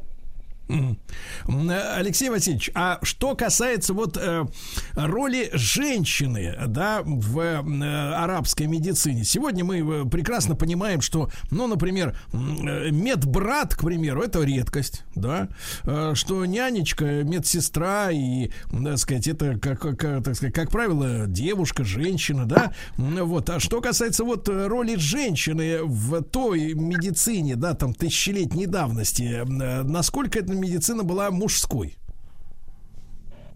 Э, в арабской медицине вот того периода, конечно же, большинство а, врачей были мужчины. Но как бы э, присутствовали и представители женского пола. Почему? Потому что система обучения была такова, что э, учили в семье. Если в семье рождалась, э, соответственно, девочка, то ее обучали медицины, и она становилась врачом и врачевала вместе со своими, скажем так, братьями или с отцом. Она врачевала. То есть, вот, то есть речь идет, речь идет о династиях, да, то есть это семейное да, дело. Конечно, да, конечно же, о династиях. Потому что э, вот э, даже есть э, данные о том, что у них присутствовала еще и военная медицина, так называемая, потому что такие завоевания без э, большого количества войск не получится, и они сопровождались э, также медициной, то там их сопровождали, так называемые, я бы назвал их даже боевыми подругами, они вместе с врачами проходили все эти походы и лечили. Угу. То есть даже в военной медицине а, представители. А так в большинстве случаев, конечно же, они выполняли роль, ну как по-нашему говоря, акушерства, больше занимались акушерством и следили за здоровьем э, гаремов, конечно, в обязательном порядке. Но есть из этого правила тоже исключение, вот э, то, что в гаремах всегда были представители женщины-врачи, а вот первый врач, который э, следил за гаремом, это был Бахтишу. Но самое интересное, что он вообще не араб он а, представитель армянского, а, армя, а, армянского народа, и он является христианином. Когда заболел а, халиф, его долго лечили врачи, но не смогли. И вот он был специалист в одном из заболеваний, и пригласили этого Бахтишу. Бахтишу вылечил этого халифа, все было великолепно и хорошо, но халиф же должен был отблагодарить его. Он, конечно, его там Э, наградил чем мог, там, сундуками, дворцами и так далее. Мягко говоря, чем мог. Подарил по восточному. Так, чем мог, да, подарил самое интересное. Очень много наложниц. И вот с этого момента начинается самое интересное. Бахтиков, конечно, не принял этих наложниц и вернул их. Сказал, что у меня есть одна жена, данная Богом, и она будет у меня на всю жизнь до конца моей жизни. Это вообще прониклось так. Он настолько проникся к нему, даже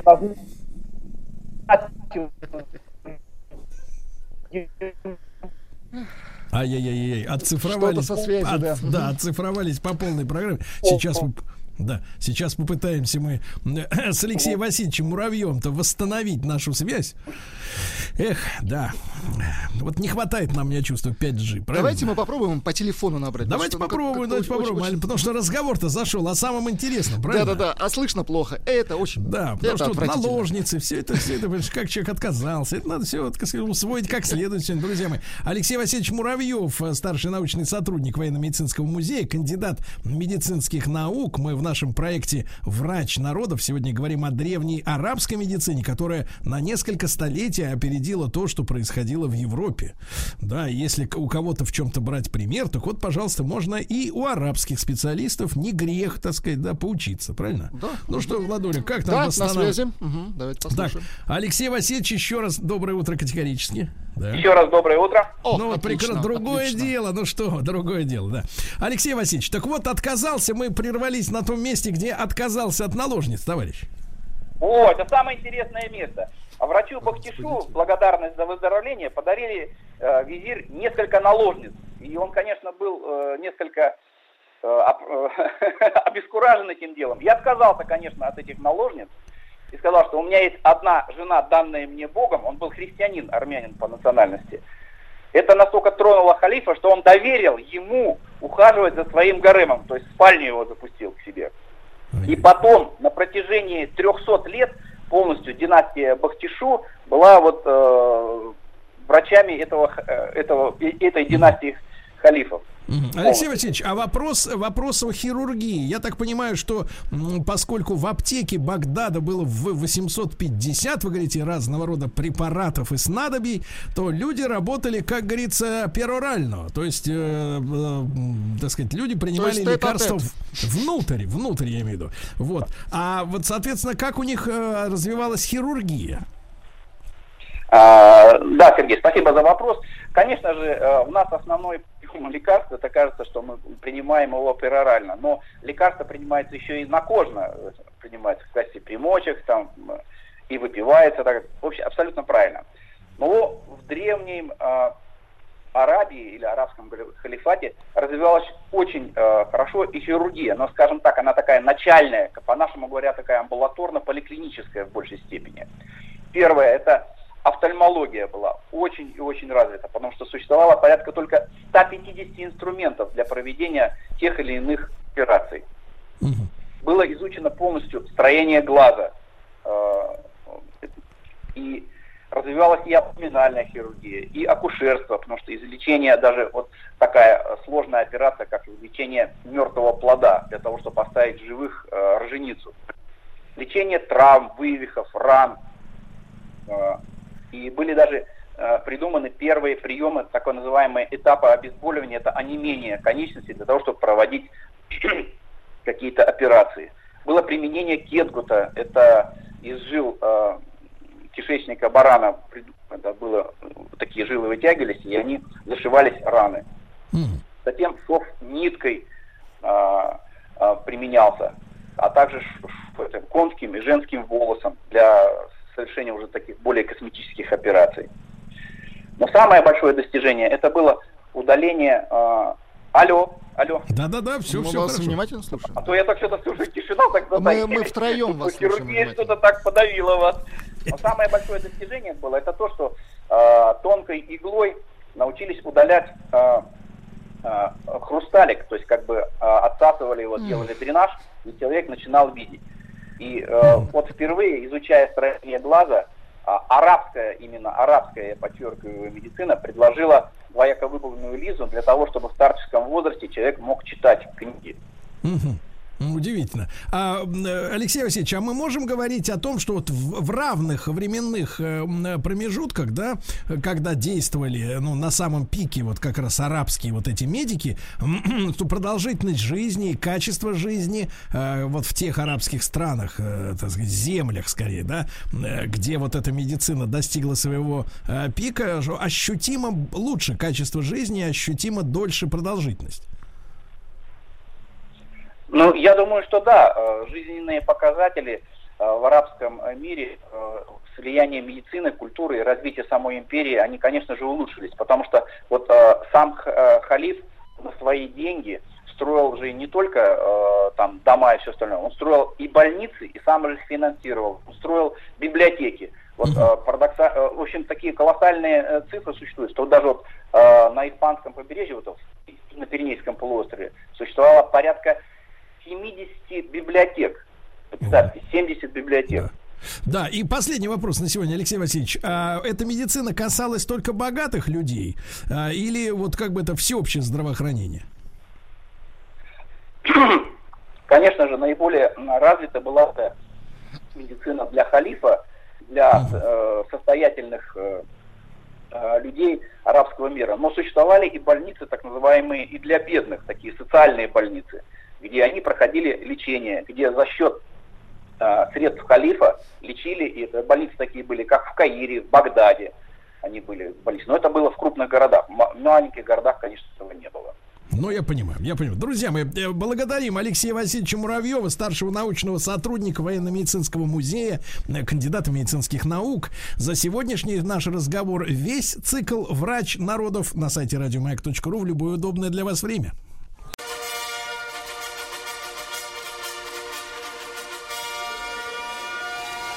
Сергей Стилавин и его друзья. Понедельник. Трудовой. Ну что ж, товарищи, понедельник самое подходящее время для того, чтобы рассказать вам несколько страшных, страшных сказок. Так что вот эти вот Владуля, понимаешь ли, элегантные мелодии оставим для другого случая. Да-да-да.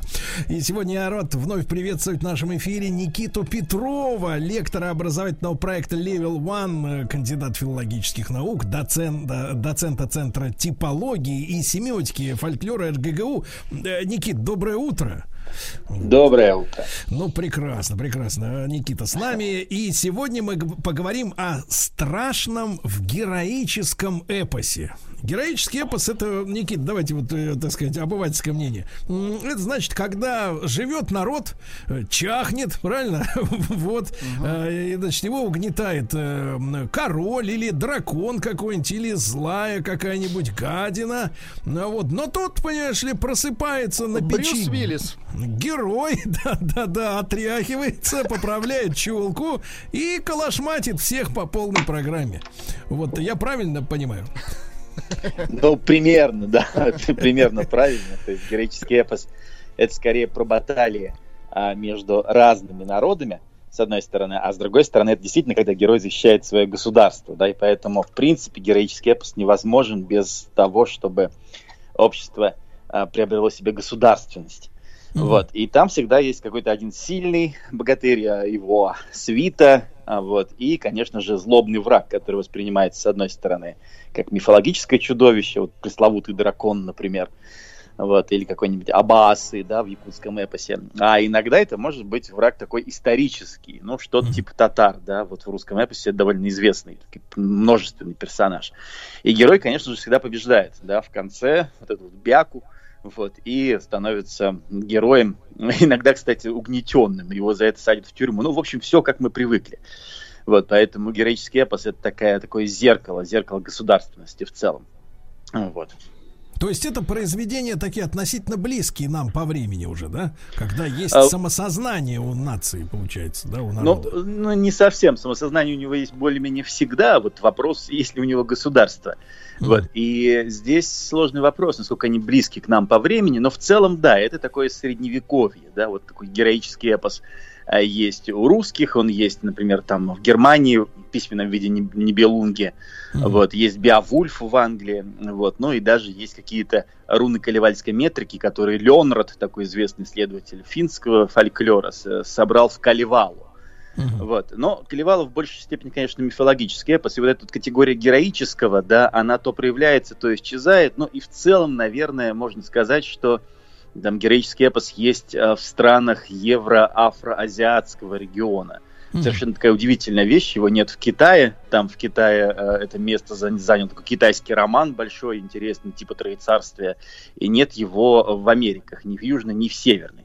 Вот что любопытно, поэтому можно сказать, что это вот такая афроазиатская и, и европейское порождение. Никита, а что ж получается, индейцы, у которых э, были и ритуалы, и, так сказать, и, и цари там у них были, и прочее, прочее, вот, и что же, они себя не ощущали государством, у них не было такого понятия, получается, судя по вот А вот, вот а, обратно это не работает, то есть не у каждого государства есть героический эпос, да, но там, где есть э, героический эпос, скорее всего, будет государство. Это совершенно любопытная история. Вот, и исследователи даже пытались понять, какие вообще условия приводят к возникновению героического эпоса, и никаких корреляций не нашли. Вот, и удивительным образом только одна корреляция работает, она очень смешная, это скорее шутка, но тем не менее, кажется, героический эпос есть только там, где люди пьют молоко.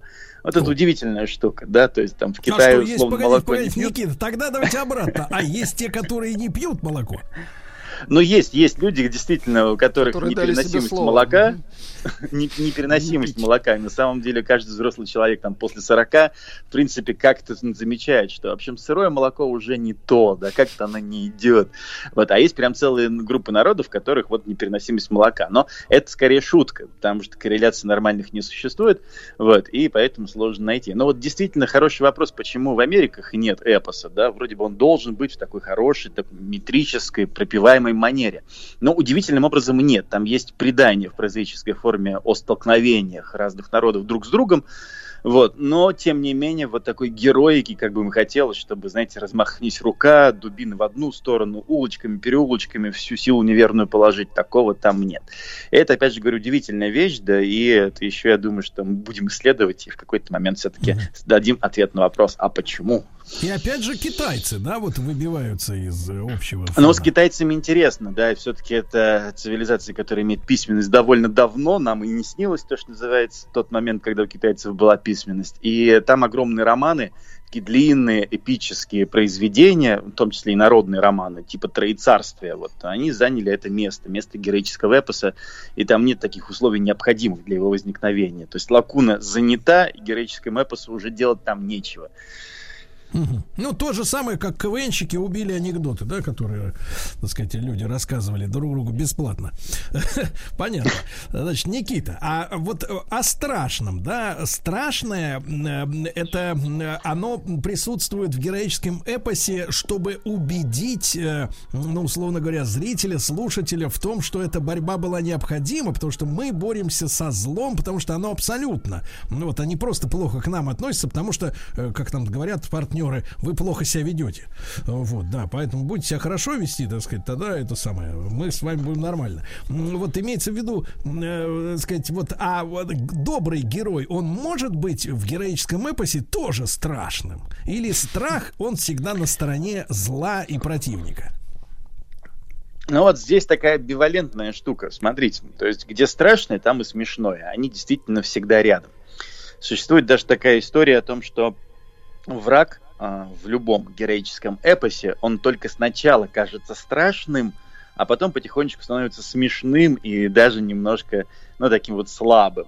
Да, это называется такая история о предварительной недооценке своего героя. Герой всегда маленький, сопливый, там, не знаю, 30 лет лежит на печи, и непонятно, что с ним происходит. Но как только он встречается со своим врагом, он тут же приобретает черты своего врага и становится наравне с ним, а еще и больше. Ну, вспомнить, например, какого-нибудь ирландского Кухулина, у которого в момент встречи с противником одна бровь поднимается наверх, другая опускается вниз, да, чуть ли не до колена, и он наливается весь кровью и начинает страшно драться с этим чудовищем. Вот, Брос это до колена, это сильно. Да-да, это сильно, это действительно эпично. Это сила. Эпично. Никита, страшно, раз вы, страшно раз вы, да, вы, я уже держусь за ручки кресла. А, Никита, а уж раз упомянули, вы расскажите, о чем там речь-то идет у них, у ирландцев? Да там, собственно, ничего сложного нет. Там тоже есть герой, да, есть враг, Кухулин и Канхабар, да. И вот когда он встречается с этим Канхабаром, э, просто эпическая строптивость и неистовость, а, она тут же вливается в его сердце, как, знаете, пепел класса стучит в его сердце, условно. Mm-hmm. И он тоже начинает буквально вот становится быть раскаленным, как глыба, да, то есть и свирепым, и начинает с ним драться.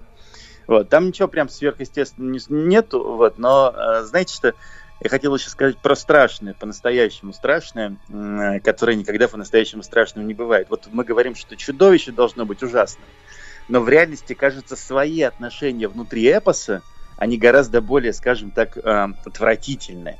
Вот. И э, вот то, что сейчас называется в современном мире там абьюзинг, шейминг, газлайтинг и так далее, можно Так, мы потихоньку переходим, переходим к э, эпосе борьбы женщин за свои права, да? Не совсем, не, не только к борьбе женщин, но тем не менее, кстати, там тоже будет такое, безусловно. Вот весь этот бякинг, да, он в эпосе как раз и присутствует, поэтому никакого добра и моральных оснований ну, там, конечно, можно его их найти, но только вот если поискать. В действительности эпос э, страшная штука, ну и в нем сохраняются какие-то реликтовые отголоски довольно неприятных, можно сказать, обычаев. Да, вот если перейти к нашему русскому эпосу, который все очень хорошо, наверное, знают, потому что учили в школе. Помните, Илья Муромец, герой, Алиш Попович, Добрын Никитич. Но если почитать внимательно, выяснится не совсем то. Вот, например, герой э, вот, э, э, эпос про Добрыню, Добрыню Никитича так. и Маринку. То есть вы и хотите сказать, персонаж. что он занимался газлайтнингом, да? Ну, давайте посмотрим, давайте пусть наши слушатели определят, что вообще происходит. Вот, значит, так. живет себе колдунья Маринка Кайдаловна в Киеве. Живет и не, не тужит. У нее есть э, любовник, как это положено. Любовник это змей, летает который к ней. И тут, значит, Добрыня идет по городу и начинает куда попало стрелять из лука. Да? И одна да. стрелочка попадает в этого самого змея. Что и делает Маринка? Она, так. Не, не совсем, она его, он его убивает.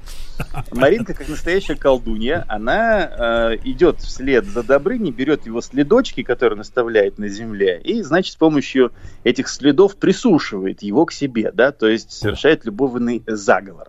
И он к ней как покорный теля приходит, она превращает его в Тура Златорогова и, значит, пускает пастись там, где вот эти все добрые молодцы, которые к ней приходили. Но это еще не все. Дальше, значит, приходит тетка этого Добрыни и говорит, слушай, что ж ты сделал? Ну-ка, давай моего племянника назад отверни. Она его отворачивает снова и предъявляет ему претензию. Говорит, ну слушай, Добрыня, ты моего, значит, любовника змея убил. Вот, а теперь что делать? Ну, значит, бери меня в жены. Он говорит, хорошо. Берет в жены, а дальше ей предъявляет. Говорит, ну, Маринка, смотри, а ты с неверным э, губами целовалась? Он говорит, целовалась. Ручками, ножками обнималась? Обнималась. Угу. Э, говорит, ну ты же моя жена, так делать не должна. Вот тебе мои три науки молодецкие. И он последовательно отсекает ей руки, ноги и губы. Вау. Вот э, как это выяснить, э, что это было на самом деле довольно сложно, но такие нормы средневекового права, да, Мне кажется, газлайтинг намного гуманнее, Никита, ну да, да, так вот, ну чисто на, на вскидку, да? Да, поэтому я предлагаю называть это одним словом бякинг, да, потому что мы не до конца понимаем, что Никита, там а кстати, найти. а кстати, а вот э, тут как бы вот самый не при делах-то это змей, да, получается? Тут все какие-то кровожадные, ужасные, а змей он вот, как бы такой. Он же делал хорошо, да. в принципе. Он, скажите, он напоминает нам вот этих, э, ну, известных по нынешним мультфильмам и фильмам э, западных змей, э, змеев вот с этими как бы с крыльями, или он скорее на крокодильчика Драконов, похож? Да. На крокодильчика. Но, но это опять же э, вопрос к эпосу, потому что эпос изображает змея действительно, ну, как страшного только в потенции. В действительности он, ну, довольно благородный персонаж. Например, когда он налетает на того же Добрыню, когда Добрыня купается в Пуча реке, и да. говорит свои такие просто стандартные слова. Сейчас я тебя живьем сглотну, огнем сожгу. Добрыня им отвечает, слушай, ну давай на берег выйдем, там же разберемся. Как бы не гоже в речке-то драться. И змей говорит, ну окей, хорошо. Дальше они выходят так, на берег и начинают драться Никита, как минуточку, нам надо, нам надо, так сказать, подготовиться. Минуточку.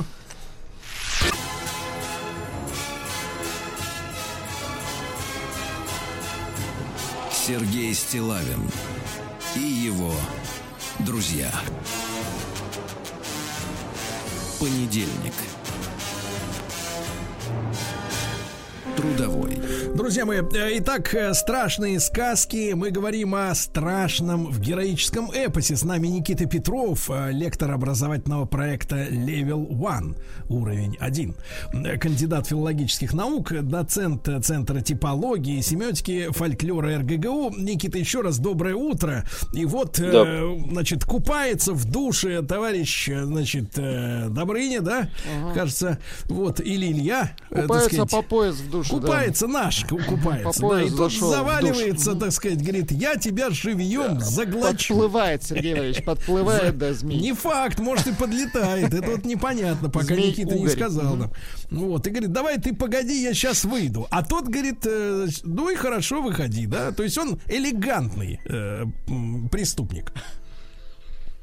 Мне тоже дико нравится пересказывать, потому что в пересказе действительно а, весь, весь страх и весь пафос он снижается. Но действительно берегу они начинают как-то довольно вяло драться, потому что змей знает, что он будет побежден, и Добрыня знает, что он победит змея.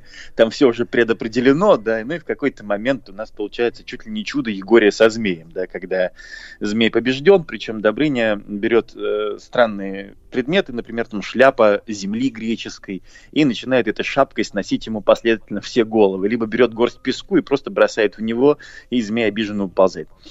Вот. И это довольно любопытно, потому что вот вы задали вопрос о том, как он выглядит, да, и змей он вроде как даже не совсем змей.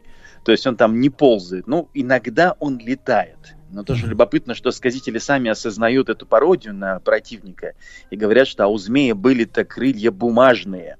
И как раз называют еще змеем Тугариным. Это другой сюжет, обои змеи Тугарина с Алешей.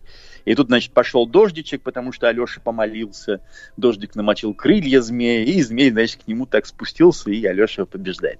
Вот, это такая пародия на эпического врага, и опять же, это любопытно, потому что, в общем, страшного в них особенно ничего нет. Они только выглядят издалека страшными. Как только богатырь приближается, он становится гораздо более сильным, страшнее, чем враг, и побеждает его легко. Тот же самый, например, Соловей-разбойник.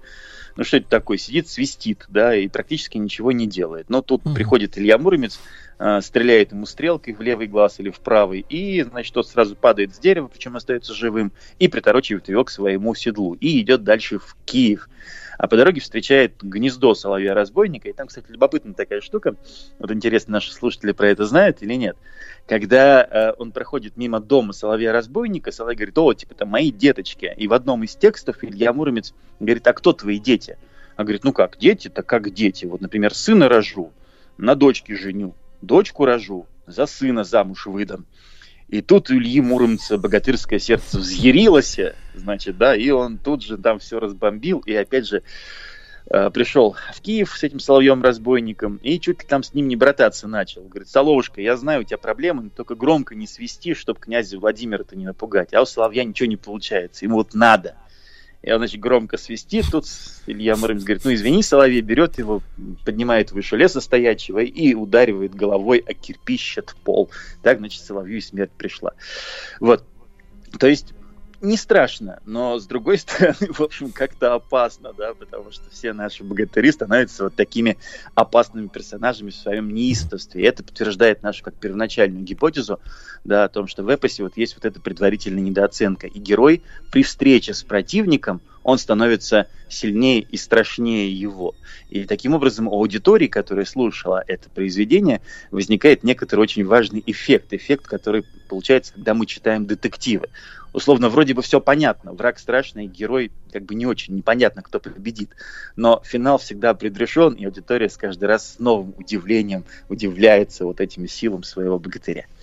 А с другой стороны, Никита, речь идет о том, что, в принципе, э, что надо понимать, что враг прежде всего занимается психиатрической пропагандой, атакой, да, внушает э, свой ужас к себе на расстоянии, да, запугивает заранее. А в реальном бою, в настоящем, значит, соответственно, вот это эта вся информационная шелуха облетает, и перед нами просто вот э, чучело, да, которого надо шмякнуть как следует об кирпичный пол. Э, Никита, а что касается вот западноевропейских, так сказать, подобных э, вещей, там также все это, все это э, по той же схеме выстроено? Практически по той же, да, вот э, когда-то даже э, я проводил э, исследования, сравнивал, как э, образы врагов представлены в разных эпосах, в том числе даже не европейских, в это сибирских, э, разных азиатских и так далее. Выяснилась очень одна любопытная вещь. Когда сказитель использует образную систему для описания врага, он берет бытовые предметы. Ну вот, например, а руки у него как граблища, а голова как казан, да, а, не знаю, там эм, нос как палка дровокольная, которой дрова колят. И вот это вот даже в самой системе описания, да, вот этот пародийный образ изображения противника, пародийные черты, вот, они сохраняются на, на уровне вот эпики. И любопытно, что даже когда то ты описываешь, стоит как гора, да, а, значит, э, а голова у него как котел, а руки как грабли. И страшно, и с другой стороны смешно. И это чудовище становится тем самым картонным чучелом, да, о котором вы говорили, которого уже легко победить. Таким образом, аудитория готовится к тому, что он будет побежден. Это, кстати, характерно почти для всех эпических традиций, но не для всех. Например, вот если сравнивать азиатские да, и европейские, каким-то там якутском эпосе, который хотя и поздний по происхождению, но имеет очень архаические черты. Там Никита, вот этот самый давайте Аббасы. Мы, давайте мы этот разговор а? продолжим в нашем следующем, э, так сказать, э, эфире. Никита Петров, кандидат филологических наук, доцент Центра типологии, семиотики, фольклора РГГУ. Наш э, цикл «Страшные сказки» на, на сайте радиомаяк.ру.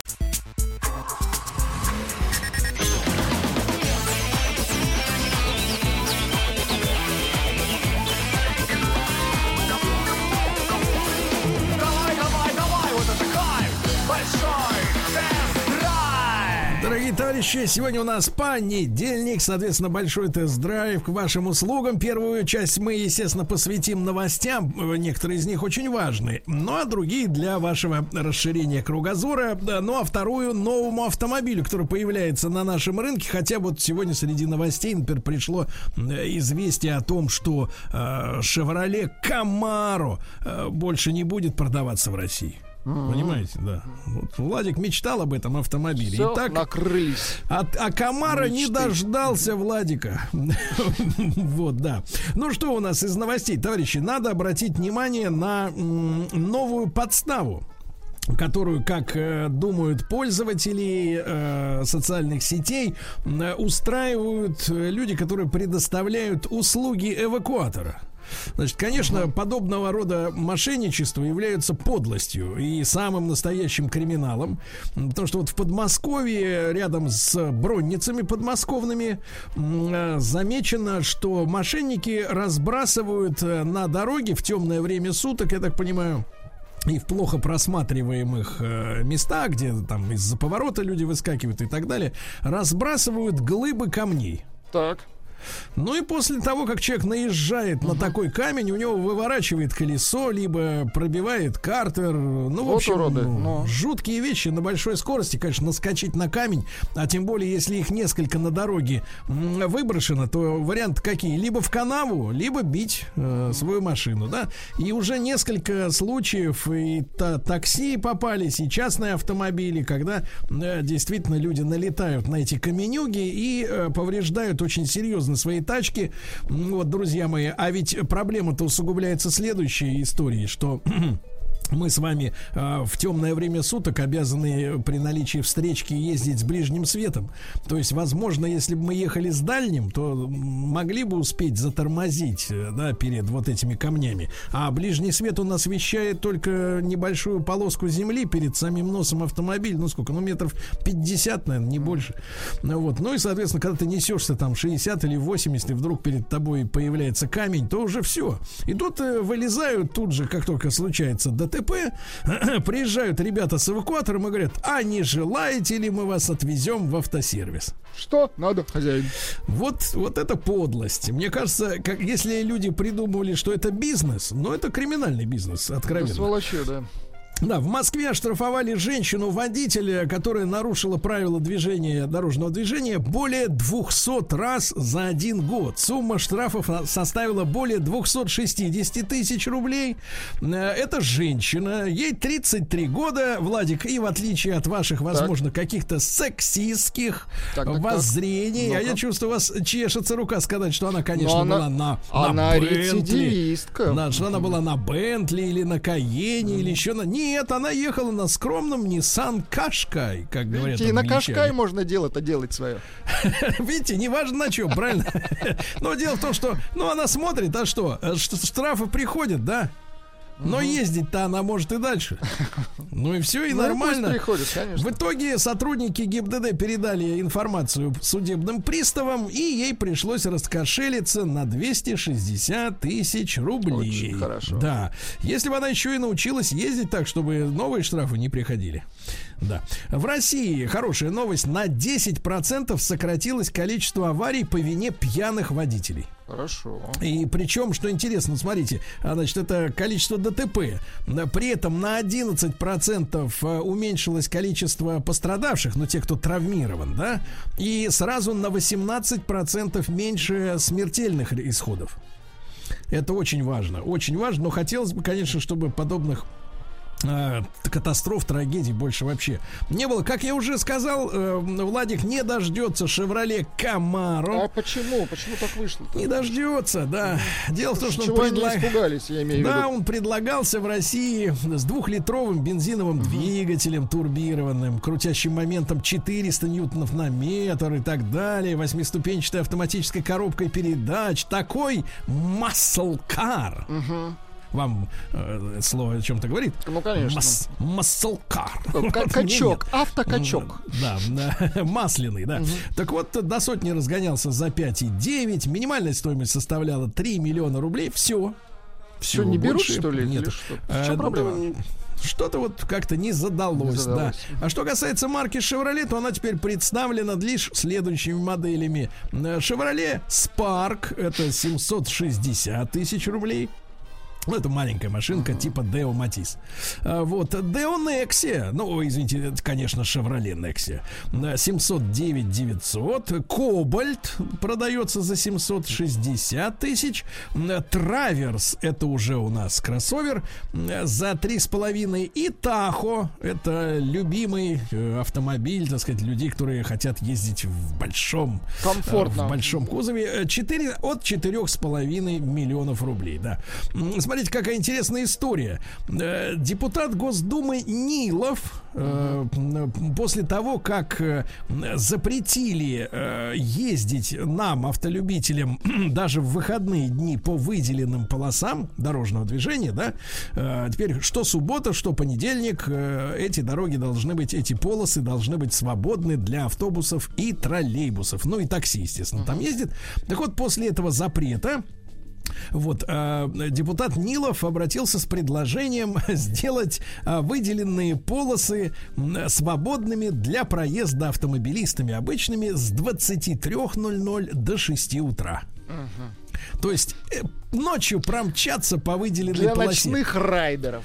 Но единственное, что, ну, если честно, конечно, Москва это тот город, где все бывает. И, и, конечно, иногда в Москве и в 00, и даже в час ночи могут быть пробки на Тверской. Хотя на Тверской, по-моему, нет... А, нет, есть выделенная полоса. Но в целом, мне кажется, не, не очень реализуемое э, предложение, потому что ночью и так можно ездить вот, спокойно. Э, И, и без этого. Автомобилистам объяснили порядок начисления налога на дорогие машины. Дело в том, что у нас огромное количество э, россиян ездят на роскошных автомобилях. Очень Вот. хорошо. И нет, нет, то, что они ездят, это хорошо. И с некоторых пор уже, по-моему, второй год как эти автомобили облагаются повышенным налогом. То есть, если ты не хочешь э, быть как э, люди, а хочешь выделяться, э, Плати. понтоваться, Логично. да, то э, если твоя машина э, стоит в автосалоне свыше 3 миллионов рублей, и при этом она еще не старая, то есть ей меньше трех лет возраста, да, то ты должен платить э, повышенный налог, ну там какой-то коэффициент, 20-30% прибав- добавляется к обычному налогу и так далее. Э, Так вот, э, автолюбители значит, начали жаловаться в налоговую инспекцию и заявлять, что мне автосалон, говорили люди, продал эту машину со скидкой. То есть, например, э, цена была объявлена 300, да, а человеку ее продали за 2 990. И таким образом машина фактически уходила из э, вот роскошного налогообложения, в кавычках, да, на что специалисты Федеральной налоговой службы Так, так. рассказали, что если даже вы приобрели свои автомобили со скидкой, все равно необходимо платить. Не канает. Очень да, хорошо. потому что для расчета налога используется не цена сделки, которая может быть даже прописана в договоре купли-продажи. А рыночная, так сказать, стоимость этой модели, э, которая, соответственно, опубликована на официальном сайте Минпромторга России. Э, Вот. э, С 2014 действительно года Минпромторг формирует перечень автомобилей, значит, роскошных. А, Но вы понимаете, в 2014 году, особенно в первой половине того года, вот все-таки 3 миллиона рублей сильно отличаются от тех, которые сегодня являются 3 миллионами рублей номинально, да. И, конечно, тогда под эту планку подпадали, ну, действительно, большие такие, э, сказать, солидные автомобили. Сегодня, по большому счету, за 3 миллиона спокойно перепрыгивает какой-нибудь э, э, ГЛЦ от Мерседеса. Ну, понимаете, такая достаточно маленькая утилитарная машинка, но, тем не менее, это все равно роскошь, да. А Porsche... показал свои концепты. Ну вот и среди самого интересного, ну понятное дело, что Porsche э, будет, как и все остальные, ст- вставлять электромоторы в свои спорткары, ну потому что это требование Евросоюза, даже не моды, а уже Евросоюза. Но вот интересный, действительно, интересная новинка, э, неожиданная, потому что Porsche, вы знаете, Владуля, является производителем спорткаров, да, М, причем, э, я вам скажу авторитетно, э, спортивные автомобили от Porsche, э, ну, пожалуй, э, наилучшим образом соединяют в себе э, спортивную езду и все-таки комфорт, И по комфорт, сравнению с другими, да. На автомобиле Porsche можно поехать даже за картофелем. Вот, то есть вам будет... Это не реклама, да, Сергей Валерьевич? это не реклама, да, это просто это факт, да, потому что во многих спортивных автомобилях езда представляет из себя, так сказать, испытание для вашего позвоночника и, и мускулатуры и всего. Porsche очень комфортный автомобиль. Так вот, они неожиданно, то есть они делали долгое время спорткары, э, на рубеже 2000-х они сделали, соответственно, Cayenne, то есть кроссовер спортивный, да, на базе которого уже создан Touareg от Volkswagen. Вот. Так вот, э, теперь Porsche будет делать электрический, это не сенсация, понятно, что электрический, но дальше тип кузова. Электрический минивэн Porsche. То есть микроавтобус. Кстати, микроавтобус Porsche. Осталось только, честно говоря, до- дождаться самосвала BMW. И, в принципе... э, Электрического самосвала, да. Гештальт будет закрыт, как говорится, да. Называется модель следующим образом. Porsche Vision Рендинст. Ну, звучит так как-то, да. Рендинст. Динст это служба, Рен не помню, что такое. Ну, короче, но самое интересное, что э, место водителя в автомобиле располагается в центре. Оригинально. А всего 6 мест в автомобиле в этом. То есть ты такой едешь посередине, Ага. А рядом с тобой как бы вот офицеры взяли тебя за шабры. А рядом с тобой Едем- сумочка. Едем в участок, а перед тобой плащик, да, да. Значит, смотрите, запущен первый российский навигатор на Android Auto. Вот, я знаю, вы с андроидом как бы работаете, да? Вот, картографическая компания 2GIS запустила публичное бета-тестирование своего навигатора. Он работает на автомобильной платформе Android Auto. Ну, то есть, вот, если в автомобиле прошивка андроидная, да, то э, в удобно, понятно. то будет работать там вот наш новый навигатор. А, АвтоВАЗ начал продавать новую версию спортивной Лада Веста. Вот это очень хорошо. А, Вот. Дело в том, что в, уже в 2018 Для гонщиков, да?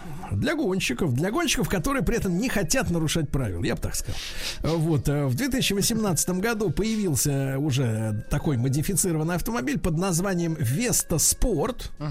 Вот, э, стоила она тогда миллион рублей. А теперь, э, значит, удалось разогнать двигатель. Теперь э, двигатель объемом 1,8 литра э, раскручивается э, до 145 м, лошадиных сил. Хорошо. Кузов, э, к- кузов модно красится в два цвета. Э, Как заявляет автопроизводитель, э, Веста стала яркой, контрастной и стильной. То есть черная крыша, черные зеркала.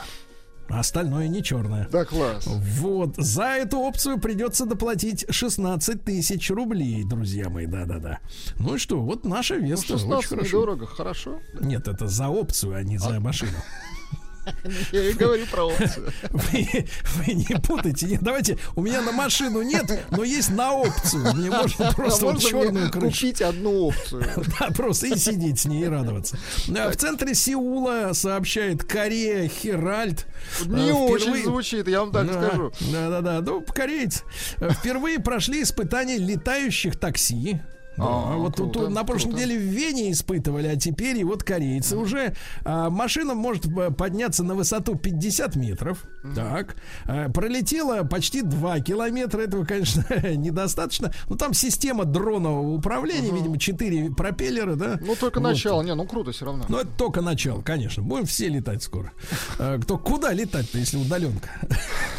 А Шевроле рассказал об электрическом кроссовере под названием Болт. Наверное, вольт. Вы Ну, сказать. Вольт это у наших кинематографистов что-то постеснялись в свое время давать мультфильму название Болт. Но он Болт, как и Хорошо. тот, собственно говоря, да. Хорошо. Это электрический кроссовер. э, Вот, ну что можно сказать? Может быть, даже и в варианте пикапа будет. Ну, все идет в ту сторону. Дальше. Более, мне кажется, важное сообщение. Ребята, в Госдуме обсудили запрет на шипованные шины. То есть, вот, знаете, вот периодически э, нашу страну лихорадит вот на две темы.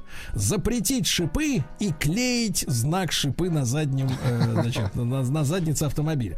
Значит, вроде со знаком все решили, не надо его, значит, клеить, Клеить, ничего, так. все. Хотя года два активно продавали, и кто-то, мне кажется, заработал как следует на этих э, наклейках, да, ну ладно.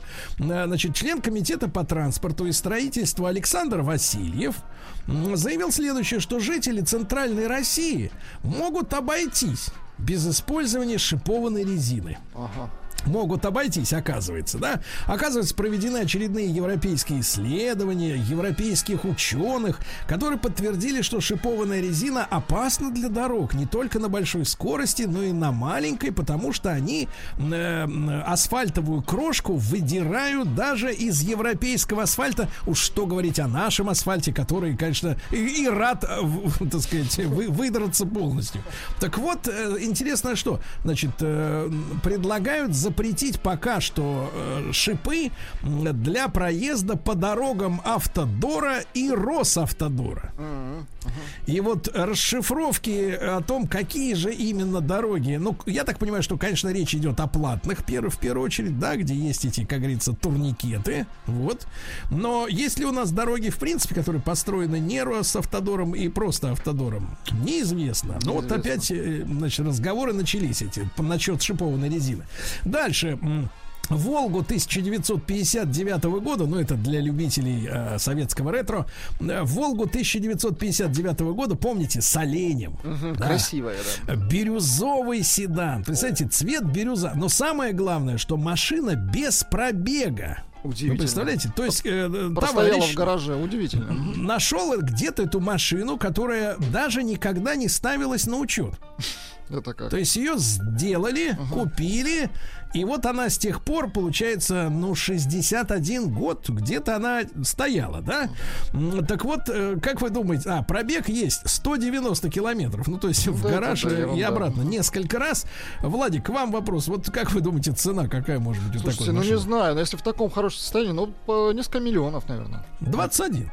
21 миллион? Ну, цифра хорошая. ГАЗ-21. Несколько миллионов, 21. ну, ну, какая вам-то разница, правильно? Мне никакой. Вы даже как Камара не купили. Да, Камара-то уже ушло. Да. Дальше стали известны подробности о новом российском автомобиле «Монарх», друзья мои. Это электроавтомобиль. Я посмотрел схематичные рисунки этого автомобиля. Вот. Ну, давайте так, э, не критикуйте меня строго за ассоциации, но мне кажется, что эта машина напоминает, напоминает напоминает. Я опять же стилистически напоминает и схематически скорее, да, по расположению там, э, по устройству кузова, по пропорциям напоминает мне Porsche Panamera. Ну, то есть это крупноразмерный, при этом спортивный, э, значит, э, представительский автомобиль, да. Так вот, электроавтомобиль Монарх, стоить он будет 4 400 Угу. По габаритам не уступает Мерседес Бенцу С-класса. Ну, как я и говорю. Ну, симпатичный вот, такой вот. Вот, по виду, да, он напоминает, да, 4 400, но по сравнению, конечно, с Мерседесом по-божески. Вы Мерседес будете или Монарх? Конечно, Монарх. А я смотрю, вы продолжаете Я просто предположил. Я понимаю вас. Ну и пару сообщений давайте. Великобритания уже к 2030 году запретит э, продавать на территории Британии не электрические автомобили. К какому году? 30-м. А, 30-м. Ну, помните, Бентли заявила, что да, к 30-му, да. и вот уже Великобритания, то есть э, такая вот история, да. А что касается, э, изначально они хотели э, в 40-м запретить, uh-huh. но сейчас, говорит, нет, будем запрещать раньше, вот. Uh-huh. Ну и, наконец, э, товарищи, осторожно, внимание, внимание на знаки. Это нужно, так сказать, uh-huh. сейчас вам запомнить. И кто в Москве постоянно ездит на автомобиле, и кто приезжает в гости на Рождество, он, например, поедет едет, в Москве появились парковки, предназначенные, внимание, только для электрических автомобилей. Ничего себе. То есть у нас уже были, естественно, для людей с ограниченными возможностями. Ага. У нас потом появились парковки для э, жителей этого района, то есть для обладателей э, удостоверений специальных, Грин, да, которые... Грин-карты. Угу. Yes, yes, грин-карта. Ну а теперь были парковки для электроавтомобилей с подзарядными устройствами, но не штрафовали за то, что там останавливаются кто попало. Угу. Вот, а теперь все, ребята, две с половиной тысячи рублей, если стоишь не на том месте. Правильно? Закон и порядок, Сергей Валерьевич. Правильно. Закон, порядок и электричество. Давайте, давайте вот так вот. Ну и после новостей к нам присоединится Рустам Иванович. Вот. На правах рекламы.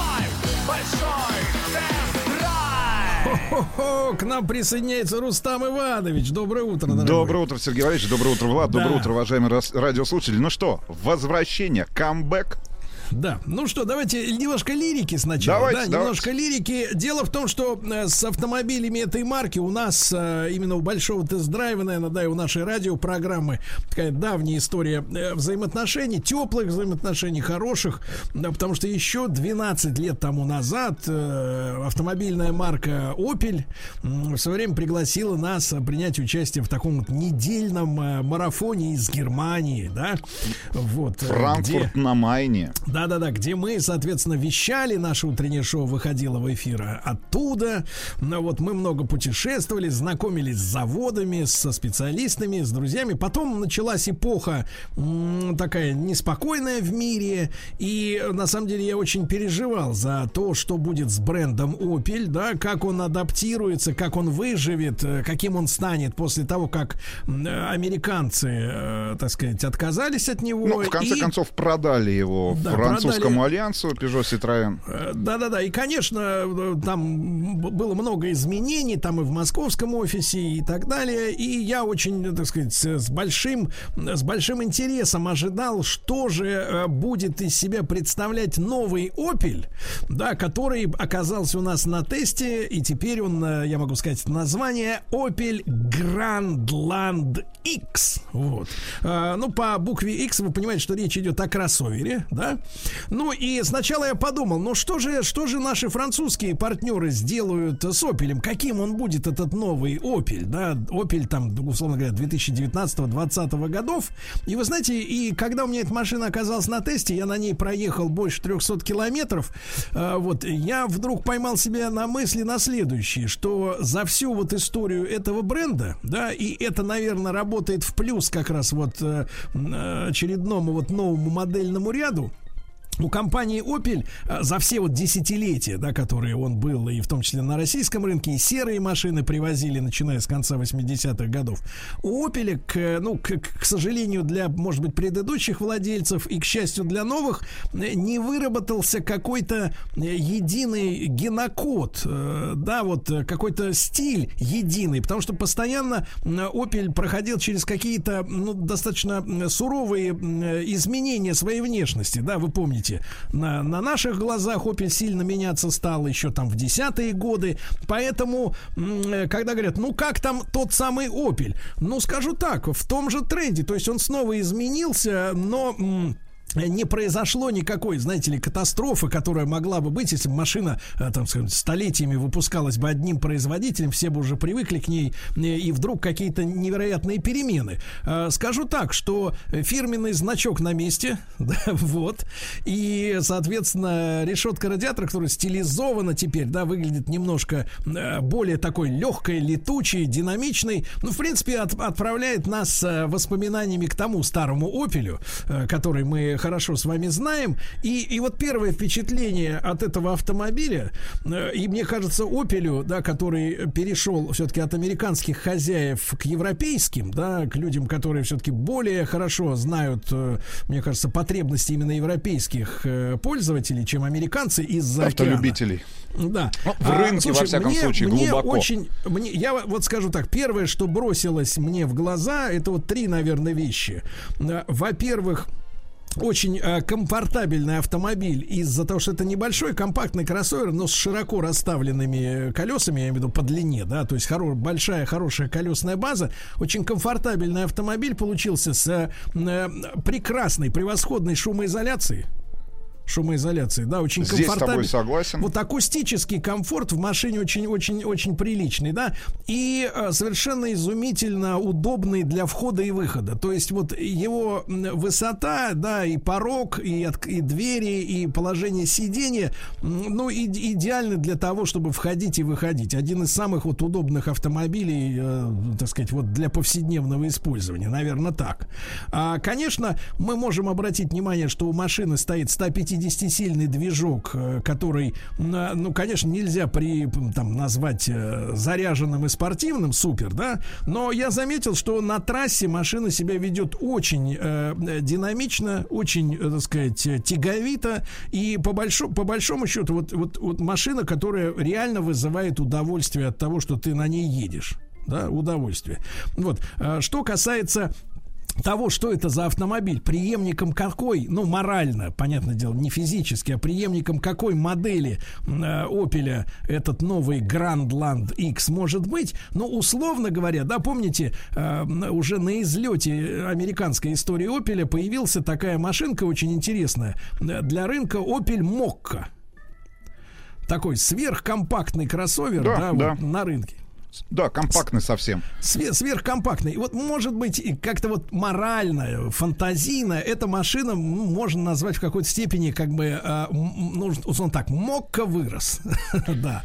Хотя машина осталась все равно очень достаточно удобной с точки зрения использования в городе, потому что она немного занимает место, да, на проезжей части. Но, тем не менее, вот э, очень серьезный такой. И, и главное, что э, вот создателям получилось сделать этот автомобиль приятным. Вот я больше всего волновался, чтобы э, у машины были какие-то, знаете, эргономические, там еще какие-то э, детали, но очень удобный и комфортный автомобиль вот в своем классе. Слушай, ну я бы хотел вернуться ненадолго в 2015 год, который в 2020 кажется какой-то параллельной реальностью. И в этой параллельной реальности мы как раз в 2015 году, если мне не изменяет память, э, в эти сроки попрощались как раз с маркой Opel, которая ушла вместе с массовыми моделями бренда Chevrolet из России. В конце концов был остановлен завод, э, который производил эти автомобили для российского рынка. А, закончилось производство методом отверточной сборки в Калининграде. И мне вот тогда казалось, там в 2015-2016 году, что это все. Ну вот конец, и больше, наверное, никогда мы именно эту немецкую марку на наших дорогах не увидим. С грустью я смотрел на прекрасные автомобили, там начало, получается, ну, десятых годов 21 века. Это как раз и Opel Insignia, фантастический автомобиль, да, созданный на, э, в свое время на собственной платформе с очень интересной подвеской, который круто стоял на дороге. Как раз э, именно для знакомства с этим автомобилем мы в свое время отправились там 12 лет назад во Франкфурт на Майне, знакомились с производством, с заводом, который расположен во Франкфурте на Майне, один из крупнейших заводов э, в мире по производству именно автомобилей. Значит, мне казалось все. Я с грустью смотрел, соответственно, вот на инсигнии, которые время от времени появлялись э, в потоке, смотрел Э, соответственно, на старые модели э, этого бренда, на заряженные модели Opel Astra OPC. Помнишь, да, там был, был, была же очень интересная э, Astra именно с подвеской от Insignia. И да. она абсолютно по-другому, хэтчбэк, да, трехдверный, абсолютно по-другому была настроена. Я помню свои, наши с тобой восхищенные отзывы об этом автомобиле. Мы тогда записывали еще наши тест-драйвы на твой мобильный телефон, и все это происходило рядом с тогда еще не реконструированным реконструированным э, стадионом «Динамо», значит, попрощался внутренне. И здесь вот к нам с Сергеем, значит, возвращается марка, возвращается э, в виде информации о том, что вот осенью этого года стартуют продажи именно легковых автомобилей, и первым, первой легковушкой станет э, как раз именно кроссовер среднего размера. Я уж не знаю, а насколько может быть, правильным было решение а, начинать продажи именно с кроссовера. С другой стороны, это, конечно, самый востребованный на сегодня а, форм-фактор на российском рынке, на европейском рынке. Да, очень много конкурентов. Это и Toyota RAV4, это и Mazda CX-5, ну, в общем, и тот, тот, тот же самый Volkswagen Tiguan, и корейцы здесь, и Tucson, и Sportage. Значит, очень будет интересная борьба, но на что я бы обратил внимание? Значит, Сергей Сергей вот попытался найти какое-то сравнение, какой-то генокод и какую-то связь с прошлыми моделями, я вот бы оторвался немного, на самом деле, от истории и от э, вот этого субкомпактного кроссовера, да, который одним из последних был представлен э, самим брендом. Я бы так сказал. Вот если начинать историю с нуля, значит, то что мне понравилось в этом автомобиле? Значит, Сергей, как знаток немецкого языка, сейчас меня поправит. Есть, э, значит, у немцев, э, ну вот, э, обозначение их немецкости жизни. Ну, вот, ну, тут что-то там из серии кухня, значит, дети, что там еще? Ну, и вот, церковь. Э, ну, церковь, да, и это как-то интересно очень звучит. Э, там э, Кухен, ну, напомню. Киндер, да. Кюхен и Кирхе. Да, и вот к этому я бы добавил еще и Опель. А знаете почему? Значит, потому что очень, нем... Ну, давайте так, немецкость а, вот давайте будем этот термин использовать. Очень немецким получился этот автомобиль, несмотря на сотрудничество с новыми владельцами, несмотря на абсолютно новую платформу, которая нам с тобой хорошо знакома, в первую очередь э, по автомобилю а, Peugeot 3008.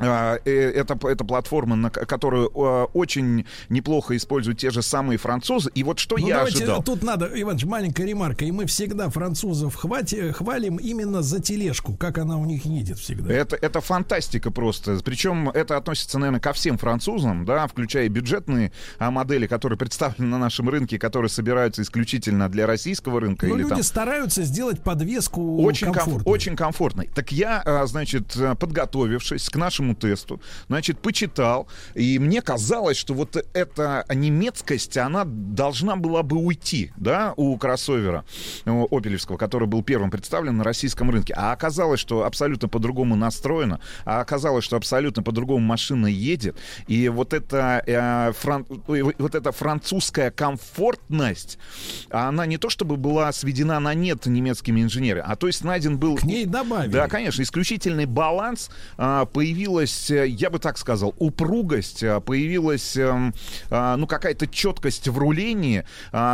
У французов вообще минимальное количество недостатков, если мы говорим о, о- о- о- именно о работе подвески. А здесь вот по-настоящему комфортный немецкий автомобиль. Четко. Четко, да. Немецкость и четкость. Вот, и именно это появилось э, в этом автомобиле, и это, конечно, очень круто.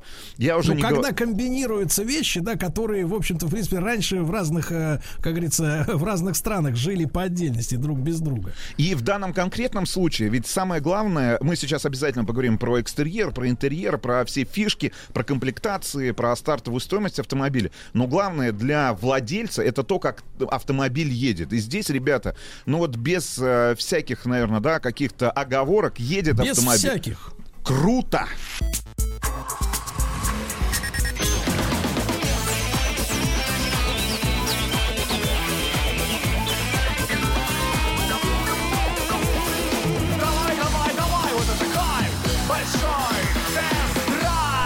Друзья, мы сегодня в большом тест-драйве Opel Grandland X. Ну, Вот. или Grandland X. Как Да. перевести-то? Большая земля получается.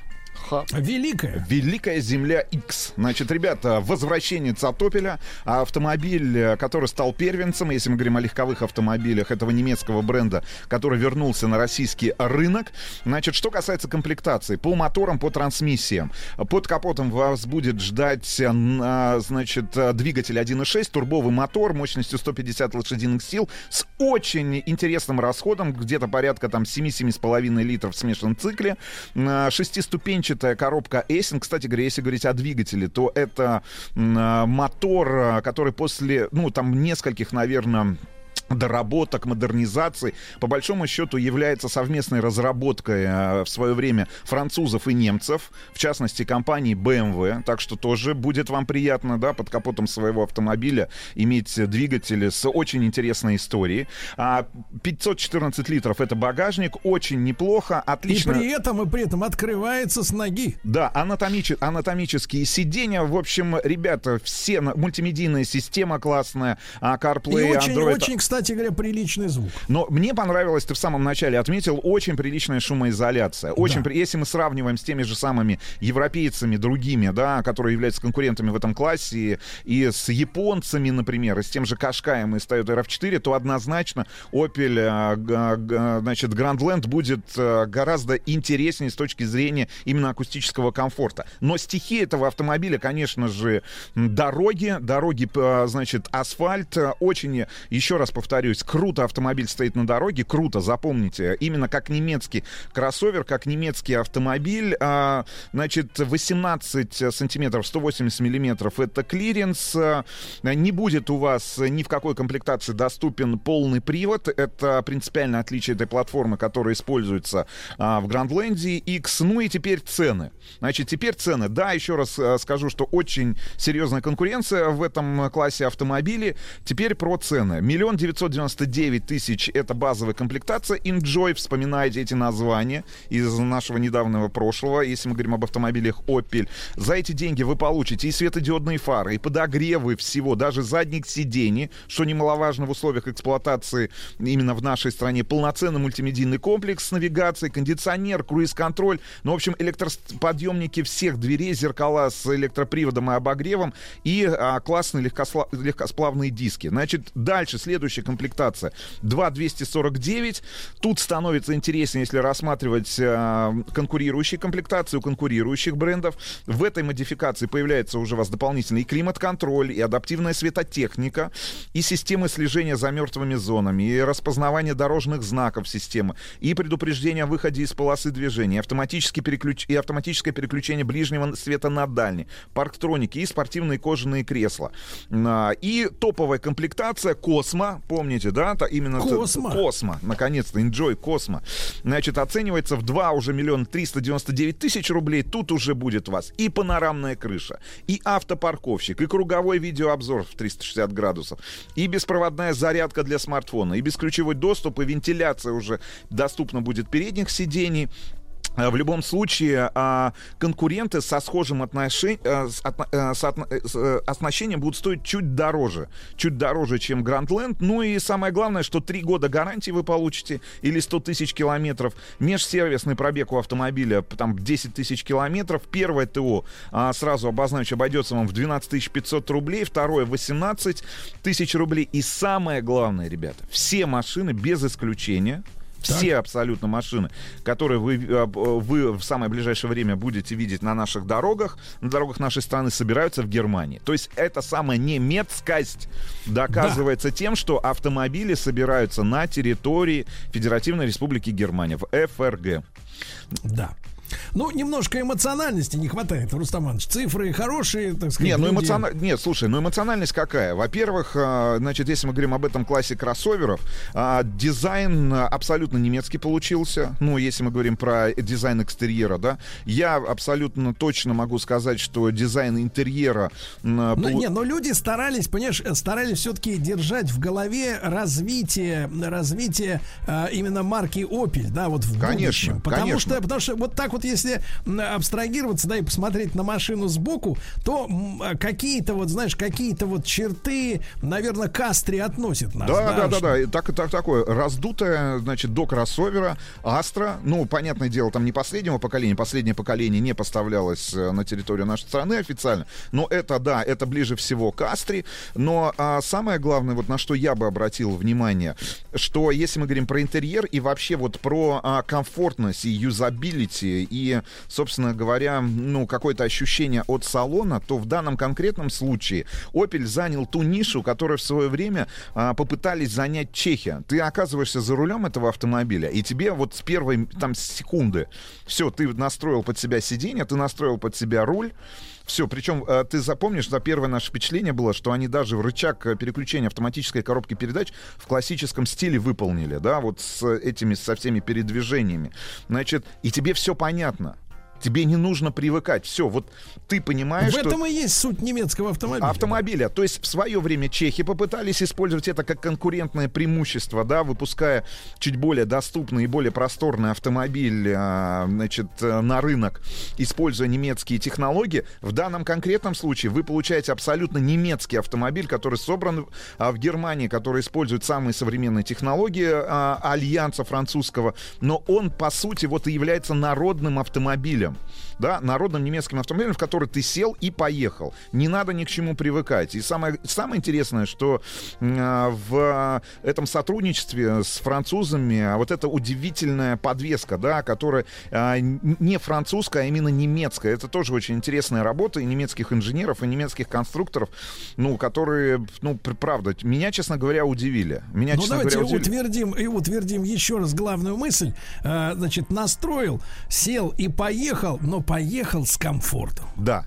Но И поехал с немецкость. И не забыл немецкость. Немецкость. Ну что, Opel Grandland X в большом тест-драйве. Большое возвращение. Камбэк, как говорил э, герой Арнольда Шварценеггер, э, Шварценеггера. Как он там говорил в фильме? Он Я- говорил I'll be Be back. back. Вот вернулся Opel, ребята. Еще больше подкастов на радиомаяк.ру.